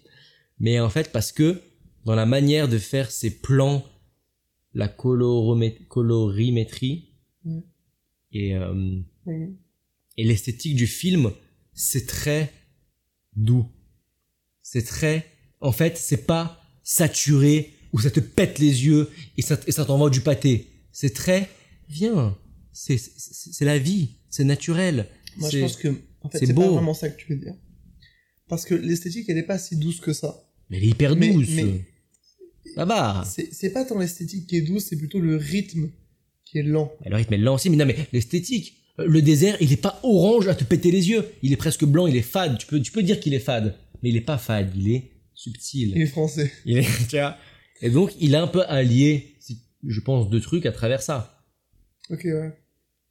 Euh, cette attention aux détails et une manière de raconter l'histoire, pas forcément à travers des choses classiques, mais à travers d'autres choses. Par exemple, moi, un grand reproche que j'ai à Christopher Nolan, tout le monde bande sur lui et tout, euh, super, moi aussi j'aime beaucoup, mais je suis désolé, euh, dans ses films, tout est explicité. C'est-à-dire que les persos Ouais. disent ce qui se passe. Ils disent ce qui se passe, ils, ils- ils- ils disent tout. En les films français, à, à l'inverse, le, le- le cliché du film français, c'est le film euh, romantique où il, où, il se dit, où il se dit rien. Où ça se dit un mot, deux mots, et tout est compris là-dedans. Ouais. Et à, à l'inverse, t'as Nolan qui dit tout. Donc, euh, Tu sais, c'est- c'est comme nous en théâtre, Hugues, ce qui nous apprend, c'est ça. Il ne faut pas que la communication passe par les mots dans les, dans les bas-fonds de Gorky. Ta femme, elle va bien? Ta gueule. Non, Mais c'est plus ça, c'est. Tu devrais. Pour dire par exemple, ta femme va bien, non, elle va pas bien, mais je m'en fous, de toute façon, j'espère qu'elle meurt pour me barrer d'ici. Voilà. Ça va donner plus. Ta gueule. Non. tu t'occupes de ta femme, toi? Moi, je travaille, moi. Voilà. Et là, t'as tout. Ça, ça j'aime bien. Nolan, Nolan, ça va être. Tu t'occupes de ta femme, toi Ah bah. Non, alors en fait, elle est malade, mais moi j'aimerais bien qu'elle soit plus malade parce qu'elle me saoule un peu parce que ça fait 30 ans de mariage et on arrive au bout. Bon, euh, super, mais tu nous laisses plus rien là, on respire plus. Après, quand même, les pièces style Gorky, Tchekhov et tout, c'est un level extrême de ce que nous on peut avoir en France. De, on dit pas tout et on en comprend. euh, Voilà. C'est un, un level qui est. euh, en plus, ils font ça avec euh, 18 personnages En même temps, en même temps. il y, a- il y a cinq dialogues en même temps sur scène, euh, bon. Mais, non mais, le film français classique, c'est un peu un Gorky, où en fait, t'as as deux persos qui, qui parlent à demi-mot, et le, et, et, et le, et le critique, il est en mode, putain, c'était fort. Le mec, le mec a dit oui, quoi, tu te rends compte ce que ça représente? Est-ce qu'on peut essayer d'en faire une, une scène comme ça, un peu en impro pour voir En, en impro? Ouais. Tout de suite.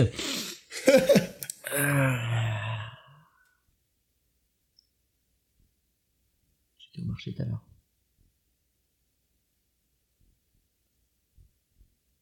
Qu'est-ce que ça peut me faire? J'ai pris deux pommes. Et tu viens me le dire?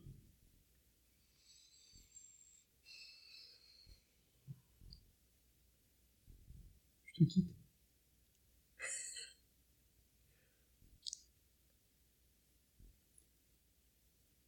Sais que ma mère t'aime Elle aussi. Je la quitte. J'ai compris. Au revoir, Samuel. J'appelle Dominique. Tu répondras pas. Je suis allé au marché tout à l'heure. Il n'y a plus de clémentine sur l'établi. De toute façon, il pleut. Et mon caddie, oui. Il arriverait de parapluie. Je n'avais pas de capuche. Je n'avais pas de casquette. Et donc quoi? Tu peux me crier dessus pendant encore mille ans.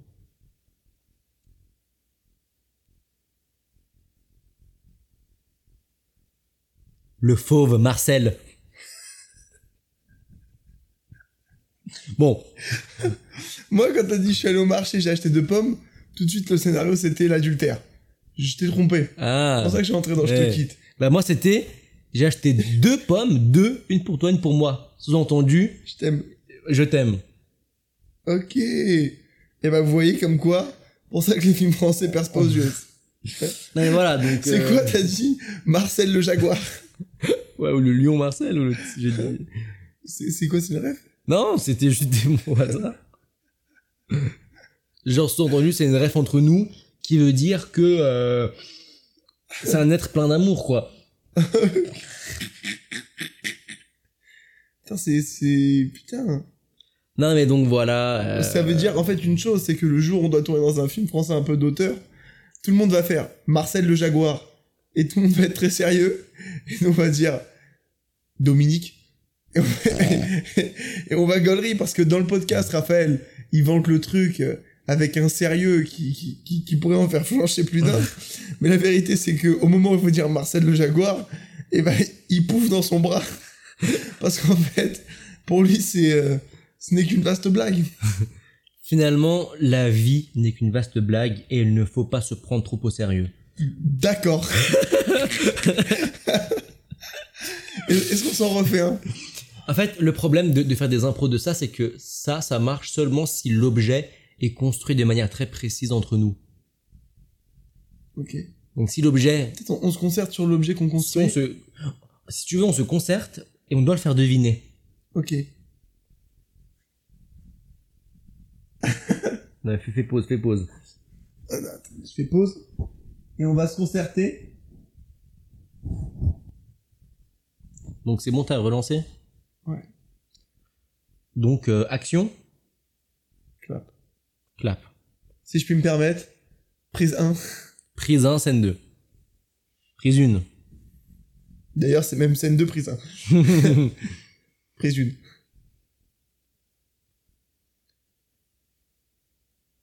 Sans fin, tu sais. Sans fin pour toi, tu sais. De moi sans fin pour toi. Tu sais? Je ne sais pas. Je ne sais pas. Je suis aimable. Je suis aimable. Donc, rends-le-moi. Pute. Salope.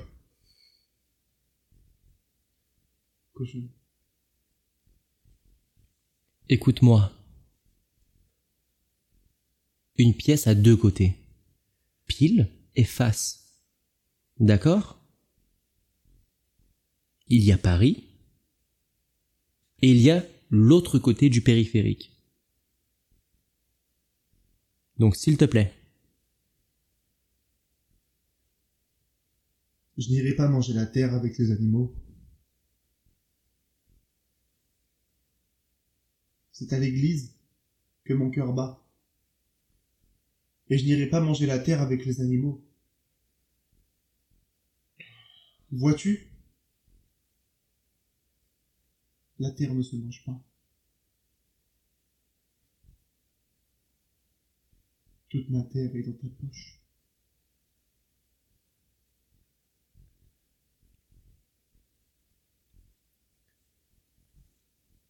Il me semble très clair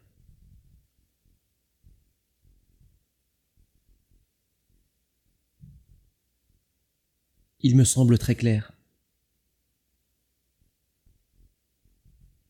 Paternel. Maternel. Oligarque. Oli-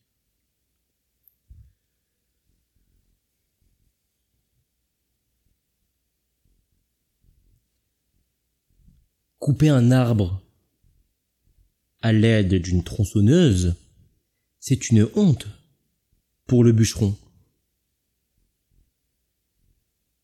Tu es du fenouil Je ne t'infuserai pas. Oligarque. Oligarque. Écoute-moi. Le soleil a beau être à l'apogée, je souhaite la venue de la lune.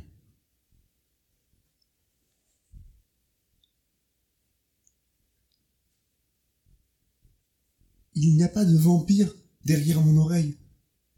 Et derrière ton oreille, il n'y a pas d'oreille derrière ton vampire. Je ne veux pas troquer mes doigts contre une poignée de sable. Paternel.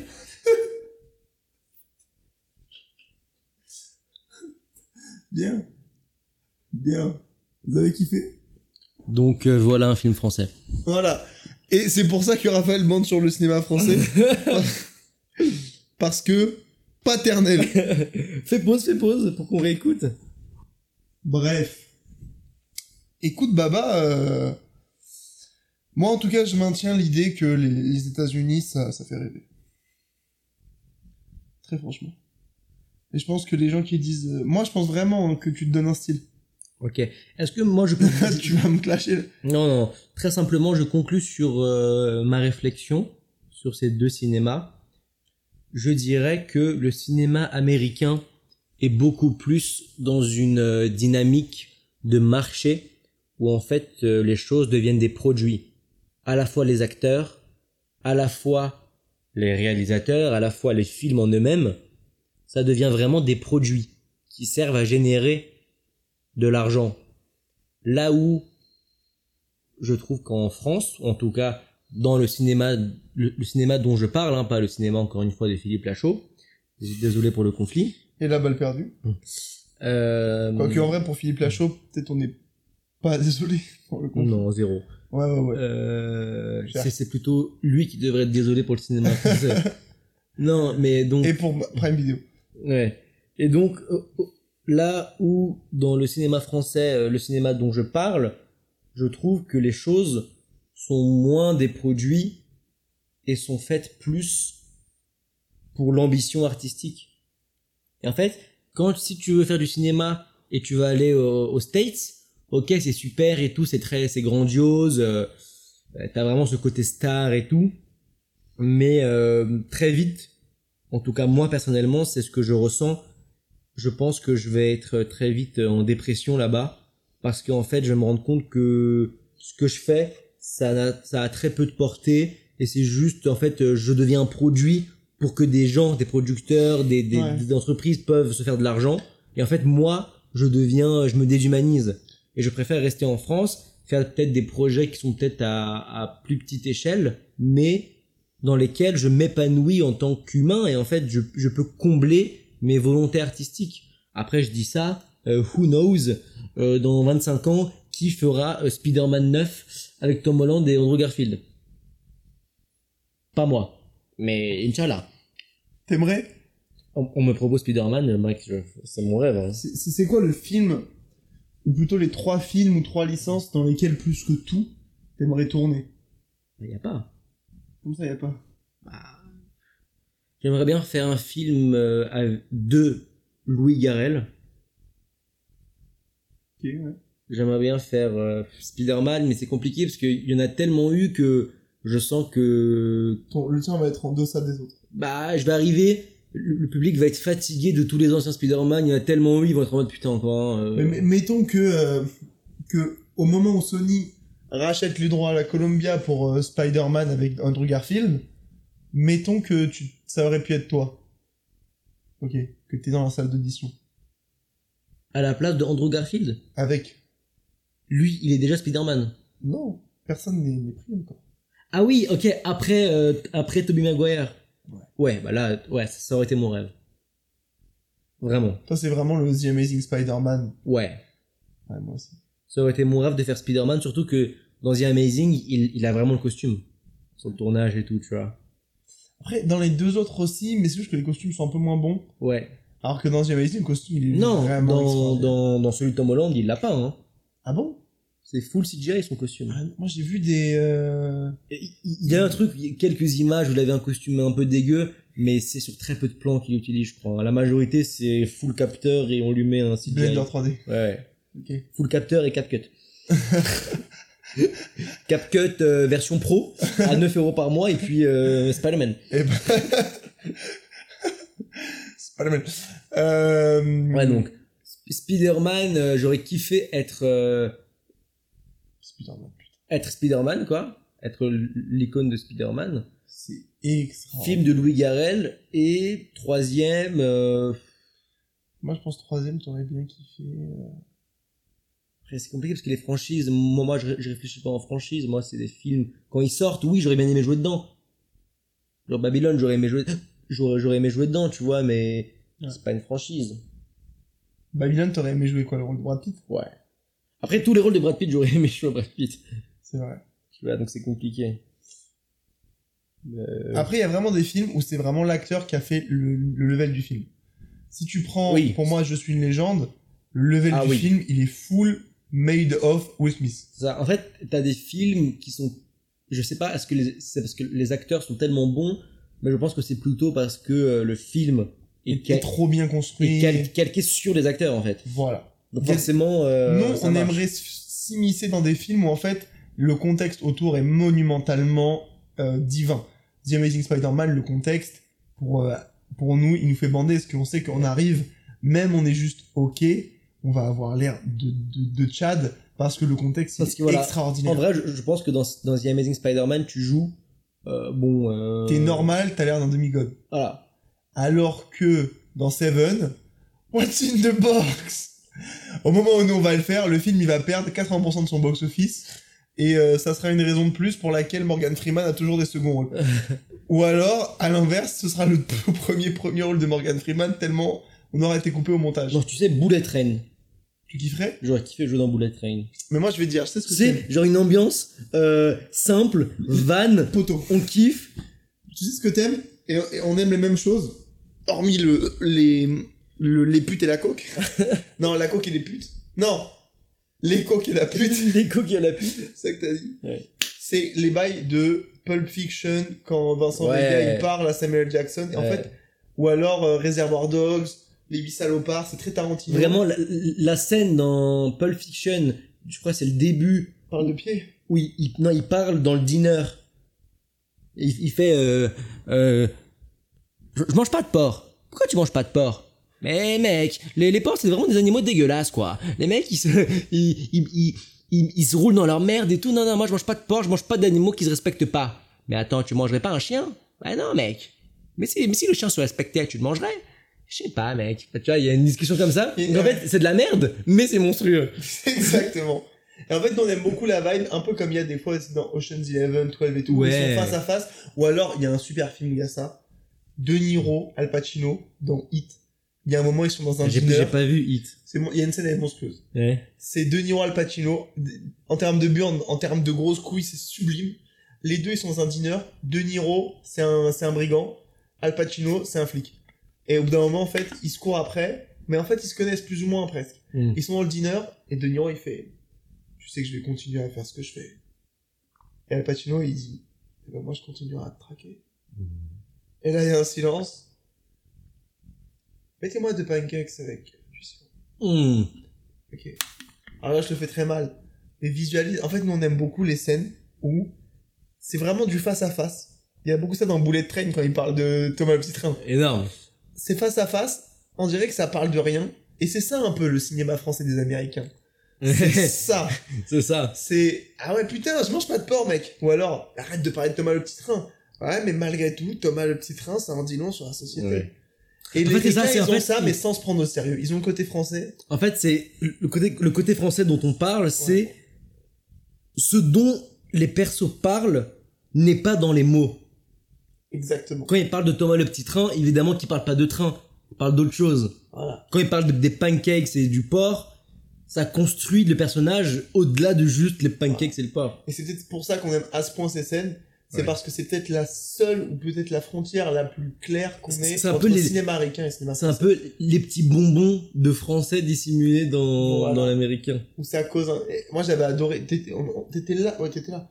On avait vu le film dans le train avec euh, Andrea et Ninon. Et Clotilde. Attends, Ninon. Dans, dans le train? Ouais, c'est un film où la scène d'expo elle est dans un train. C'était avec Ninon, Clotilde, Andrea et il y a un nain. Je sais pas si tu. t'étais là, ce coup Il y a un nain. C'est une scène où ils sont dans un train et en gros euh, ils sont dans une cabine, tu sais, les cabines de train en mode de Harry Potter, tu vois, un peu fermées. Et ils commencent à parler et tout le monde fait Mais je vous ai vu à la corrida, vous. Ah ouais, on s'est vu. Et c'est que ça, en mode ça se parle pendant 10-15 minutes. J'étais pas avec vous, moi. Un film chiant comme la pluie. Ouais. Mais la scène du début est assez sympa parce que tout le monde fait en fait. Mais vous étiez là, la corrida? Ah ouais, j'étais là. Ah non, ça donne juste voir. À un moment, il y a un nain, il arrive. Tac, tac, on parle. Vous, me passez la, la page des sports du journal? Bien sûr. Je vous ai vu la corrida. non Et vu que le mec c'est un nain, il fait. euh, Ah, Vous avez pas dû me confondre, hein, vous savez, Ouais. avec mon physique. Bon, c'est- c'est le journal. Et nous, on aime beaucoup des scènes comme ça. Ouais. Et euh, il faudrait qu'on en écrive une dans la face. Le film De scènes comme ça. On prend un sujet directif un, un- un sujet très concret, très précis. et on en parle avec des analogies complètement. euh, Tu vois Mais, mais tu vois, moi, il me semble que toute l'histoire du théâtre, c'est ça. Toute l'histoire? Non, non, non. Mais tu vois, en tout cas, toutes les scènes qu'on fait, Ouais. c'est constamment ça. Constamment de quoi on parle. Mais c'est c'est rarement drôle dans ce sens-là. C'est jamais écrit pour être drôle parce que Oui. c'est hyper distant. C'est un peu distant, euh, voilà, un peu figuratif, un peu performatif, un peu flou. Mais c'est jamais. euh, Je mange pas de porc, mec. Oui, mais, mais non, je, je suis pas d'accord, justement. Ah, c'est peut-être dans, dans contemporaines. Non, mais même dans le classique du théâtre, c'est oui, tu- comme tu dis, oui, tu peux les prendre de manière très lointaine, Mm. mais on doit les prendre de manière concrète et drôle et les rendre drôles. Il faut que par exemple le- l'illusion comique, on le joue comme tu manges pas de porc. Enfin, pas, pas comme ça, mais je veux dire que il faut ramener c'est ce théâtre classique qui est très salle Richelieu, très théâtre, Mm. à un truc très et c'est ça qu'on a l'idée qu'on avait eue avec le côté street. Mais par contre, c'est pour ça que je pense qu'il faut concrétiser les choses en comprenant de quoi ça parle. Mais tu sais que moi, sur l'illusion comique de Corneille, je me demande presque si il faudrait pas que je joue pour le concours Adrast. C'est que même moi quand on le fait, je me, je, je me rends compte qu'Adras c'est vraiment bien. Mais après pour cette scène, il a beaucoup moins de texte que Isabelle, donc c'est pas possible trop. Je me dis qu'il a moins de texte, mais moi, je visualise beaucoup Adrast. Et je me dis, il arrive. Moi, ce que je veux vraiment faire dans cette scène, c'est que Adrast arrive vraiment habillé en monarque 1900, 1650, tu vois, Ouais. Dans euh, le, en bas du bas de set de Koba. Ouais. Et que là, il y a la confrontation. Mais je trouve que la manière dont moi, en tout cas, j'ai fait le Adrast euh, ce lundi, Tu as aimé? j'ai kiffé faire Bah ça. ça marche, ça, ça a très bien marché. Et il a marché. Mais même au-delà des réactions des gens, je te, je te le dis en, en tout cas de mon ressenti en étant dans la scène, que ça a fonctionné ton Adrast. Enfin, que je trouve en tout cas. Et je me dis peut-être que c'est un, c'est une méta. C'est une méta. Et après, sinon, euh, En fait, il y a un côté aussi, tu veux vraiment te la mettre en mode rap, creep walk, ambiance, tac tac, c'est peut-être bien de garder Isabelle. Et d'un autre côté, je me dis, une scène où il y a peu de texte, c'est à la fois quelque chose où les gens se disent, ah non, il y a peu de texte, je vais pas prendre ça. Et d'un autre côté, c'est peut-être aussi une bonne méta de se dire, bah, je prends une scène où il y a peu de texte, et j'ai le temps de dire mon texte, voilà. et j'ai le temps de prendre ma place, et je suis pas, moi, Moi- mon accent là moi, derrière, moi, je, suis tellement- je suis assez d'accord avec cette méta. De prendre une scène que quand tu calcules, elle fait 2 2 30 pour pouvoir être large. on se dit des fois, plus je mets du texte, plus on va me voir. Alors qu'en fait, des fois, plus on met du texte, plus on est avalé par le fait qu'on doit montrer une grosse clair. quantité, et moins on te voit. Et moi, j'ai l'impression que sur le Adrast, c'est, j'y suis allé tranquillement, parce qu'il n'y avait pas beaucoup de texte, t'as l'impression que t'es second rôle, et au final, ça glisse tranquille. Tu vois, moi, mon texte de Nathalie Sarraute, Mm. il y a tout le texte, c'est c'est en fait, je, je viens de réaliser, mais tout ce qu'on dit sur euh, le, les bonbons français dans le film américain, c'est le texte de Nathalie Sarraute, c'est ça. C'est une discussion qui semble un peu banale, mais alors que non. Et en fait, c'est très dans les silences. Très dans prendre notre temps. On, peut tu sais, prendre notre temps, marcher vers un coin de la scène, c'est prendre la tête, réfléchir, ou alors, il dit un truc, tu regardes dans le vide, et la, la réponse prend du temps. Tu sais, il y a un monologue intérieur, ça prend du temps. Et c'est très satisfaisant. En fait, c'est un peu une manière de reprendre le contrôle sur la scène. Genre, le plateau. C'est à moi ici. C'est mon plateau, c'est ma scène, je fais ce que je veux, j'impose mon rythme. Mais euh, bon, j'ai hâte, hein. D'ailleurs, pour le, pour la, la- vous tient au courant sur le podcast, mais les auditions, euh, ce qui va entourer un peu les moments proches des auditions, les premières semaines, euh, enfin les semaines qui vont le précéder, les quelques semaines qui vont le précéder et le moment du concours, on va le filmer. le concours? Ouais, je pense. Pas forcément le moment Mec, du concours, euh, mais le after. moi je suis très très effrayé quant au fait de, de se distraire. Ça m'effraie. Bah, en fait, moi je. c'est plus moi quand je serai sur ta réplique, je vais capter des trucs Watt. Toi, tu vas se concentrer et moi, je vais capter ta, ta focus, tu vois. Quand, quand, quand tu seras sur le banc. Non, mais pas forcément pendant le, pendant le concours, hein. Non, pendant Ah, le quand concours, on répète. focus. Non, les- mais pas les répètes là maintenant. Oui, les répètes pour Vraiment les moments où c'est rodé, machin. Quand on arrive avant, quand t'es avant. Ah oui, grave, tout. grave. Non mais oui, bien sûr. Parce que moi, ça, Oui. je veux, moi, je veux te, je vais te le shooter, ça. Ouais, ouais, ouais, ouais. On, on va se shooter ça. Ouais. Je vais juste lâcher une petite sup. Ah ouais? Ouais. Ok. Bah, pisse sur mes traces de frein. euh. Ah, c'est vrai? Mais tu sais que moi, j'ai un problème, je tire jamais la chasse. Il y a encore ta merde là? Non, non, par contre, je a la brosse à cheveux dedans. Mais c'est moi, je tire jamais. D'ailleurs, je, vous- je vous- je vous tiens au courant, les gars. Je, ne- je sais pas pourquoi. Moi, quand je vivais chez mon daron, bah, je tirais la chasse parce que je savais qu'il y avait quelqu'un. Mais maintenant, bah, des fois, je vais au Toshio, je déballe mon colis. Et une fois que j'ai déballé, ah. on entend le jet de Raphaël. Et une fois que j'ai déballé, bah je sais pas, je sais pas, sur la courbe du son c'est plutôt plat, donc je pense que ça va. Et une fois que j'ai déballé mon colis, bah je tire pas la chasse parce que naturellement, je comprends pas le, j'ai pas ce réflexe. C'est bizarre. C'est très bizarre. En tout cas, je vous conseille de de voir la, la vidéo de récompense des Oscars de Justin Hurwitz. C'était en 2019. C'est sublime. Pareil pour celle de Emma Stone. Sublime. Joachim. Moi, d'ailleurs, je voulais dire un truc sur ça tout à l'heure, mais j'ai oublié. Ouais. Qu'est-ce que tu voulais me dire sur ça? Oh Bah, carrément. C'est monstrueux, brother.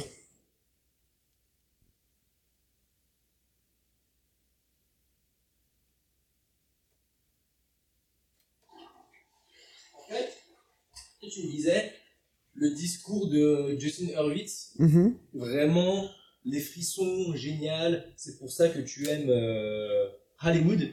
Ouais. Euh, Moi, j'ai envie de dire un truc sur ça. Je, franchement, comment tu me l'as décrit, je comprends. Et même moi, j'étais à deux doigts des frissons quand tu, quand tu me l'as décrit, tu vois. Mhm. Mais par exemple, la- le dernier euh, en date, c'était le un asiate, enfin non, c'est un américain mais d'origine asiatique pour euh, Everything, Everywhere, All at Once. Pour la bande originale? Mais il a- ils, ils ont gagné tous les Oscars, je sais plus ce qu'ils ont gagné, il y en a eu plusieurs, je crois. C'est pas Bon Jong-gu? Si, peut-être. Je sais pas. Je, je, je- vraiment, je connais pas le, trop le gars. Et en fait, il a fait un discours un, un peu comme ça. En mode, euh, That's the American Dream. Euh, il a pleuré. euh, euh, that's for tout le monde qui, qui pense que, que c'est pas possible. euh, je suis la preuve que c'est possible. nanana, American Dream superbe. J'étais personne, je me retrouve au sommet. Bon, ok. Dan Kwan, Daniel. Ah, bah Théma, Scheinert. Et donc, ce discours, honnêtement, je l'ai trouvé un peu gênant. Ok. Parce que c'est très euh, glorification du, euh, des States, Ouais. mais en fait d'une manière euh, complètement... euh, pas névrosée, mais un peu euh, maniaque, quoi. Ouais. Le mec, euh, putain, on a l'impression que c'est toute sa vie. Alors que, bah, c'est pas... euh, Oscar ou pas Oscar, qu'est-ce que ça change en fait? C'est quoi le... Ouais. Je sais pas, il y, avait un truc très... Très, je suis soumis au système euh, américain. Et je suis un peu son... son bon élève et je fais un bon discours. euh. Tu vois, bon, je sais pas. Bah, moi, de manière générale aussi, je, moi, je suis pas trop fan des discours euh, aux Oscars. Beaucoup de trucs sont très chiants. Mais celui de Justin Hurwitz, c'est pas du tout dans une vibe de rêve américain. Au contraire, il parle de, il parle de sa mère. Ouais, ouais. C'est ça qui est bon, en fait. C'est qu'il transpose aussi beaucoup ça euh, à sa mère. Non, mais comme j'ai j'ai commencé à j'ai commencé à dire, à dire ça, c'est que c'est pas ce que j'ai ressenti avec Justin. En, en tout cas, comme tu me l'as décrit, moi, je, je trouvais ça stylé. J'ai carrément été à deux doigts des frissons. Euh, Je sais pas si t'as remarqué, mais il y a deux, trois moments où t'as fait des phases de- d'ambiance comme ça, de vannes, un peu décalées. Et vu que je suis un peu fatigué, je les ai saisis, mais j'ai pas gaulerie. oui, oui. Et j'ai senti que, Je te regarde. et après, tu gauleries un peu. et, et que t'attends le délire, tu vois. Pétasse. Il y, a ce moment-là, des fois, où en fait, tu saisis une vanne, mais t'as pas, c'est pas qu'elle te fait pas rire, mais tu rigoles pas parce que juste t'es fatigué. Des fois, t'es fatigué, t'as pas le, t'es pas en capacité de rire. D'ailleurs, Ah, moi, putain, je mais c'est ça que t'as dans les mains, c'est mon chouchou qui est tombé, c'est ça? J'ai rien dans les mains. Non, tout à l'heure. Ah, je l'ai posé au chiottes. Ah, carrément. et, et tu vois, tu as envie, tu saisis la blague, mais tu ris pas parce que t'es trop tifa. Oui, bah oui. Euh, moi, tout à l'heure, je voulais dire un truc. Donc, euh, moi, j'ai un. Je suis en train de préparer mon, euh, mon podcast. Mais non. qui est euh, un podcast euh, entre guillemets euh, solo dans le sens où il est euh, où le le- le- l'auteur du podcast c'est juste une personne moi mais par contre il y aura euh, des invités et des discussions mais il y aura également des podcasts euh, juste solo et donc euh, ça va s'appeler le salon Point. point Mais je sais pas si le point, je le mets dans le titre, sur, je le mettrais sur la pochette, mais est-ce que le point, il, il est dans le. Tu vois? Bon, pourquoi pas? Je pensais pas. Et, et, euh, et en fait, un des sujets dont je vais traiter, enfin, pas que je vais traiter, mais un, un épisode sera sur. Euh, je sais pas le titre, qu'est-ce que ça sera exactement, mais. Alzheimer Putain, tu vas traiter ces sujets. sur, sur sur le cancer. Je vais traiter le cancer. Non, tu vas traiter le cancer. Fils de pute Fils de pute. Non, non, euh, ça va être sur le star system. Le star system, c'est pas le bon mot, mais c'est plutôt sur le concept de star et comment il nuit à l'art. Je ne développerai pas plus ici parce que je, je garde ce précieux matériau pour mon podcast. Mais vu qu'on par- parlait tout à l'heure de la différence entre l'acteur, comment il est perçu au stage comme plutôt comme un produit différent et par rapport à la France, ça m'a fait penser à ça. Que c'est la question que je vais développer et un peu se rapproche de ça. Et donc euh, voilà.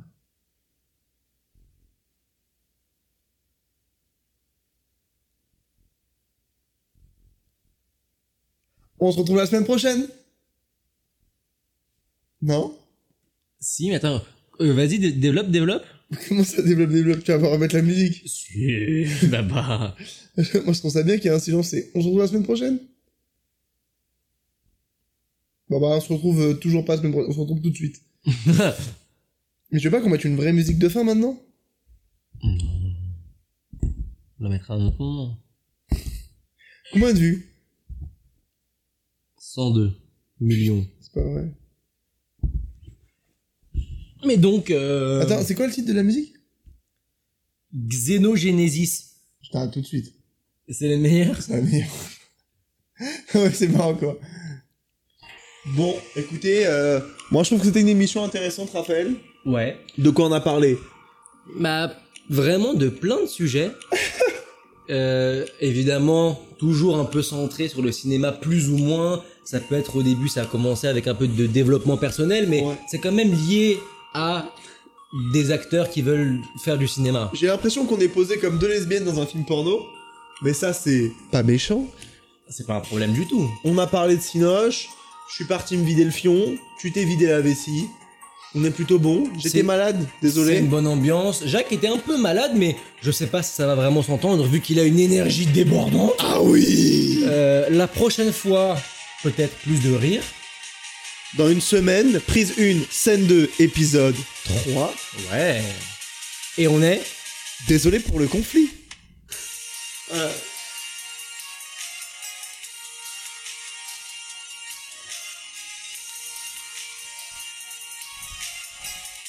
c'est vraiment bien, Baba. Ah, très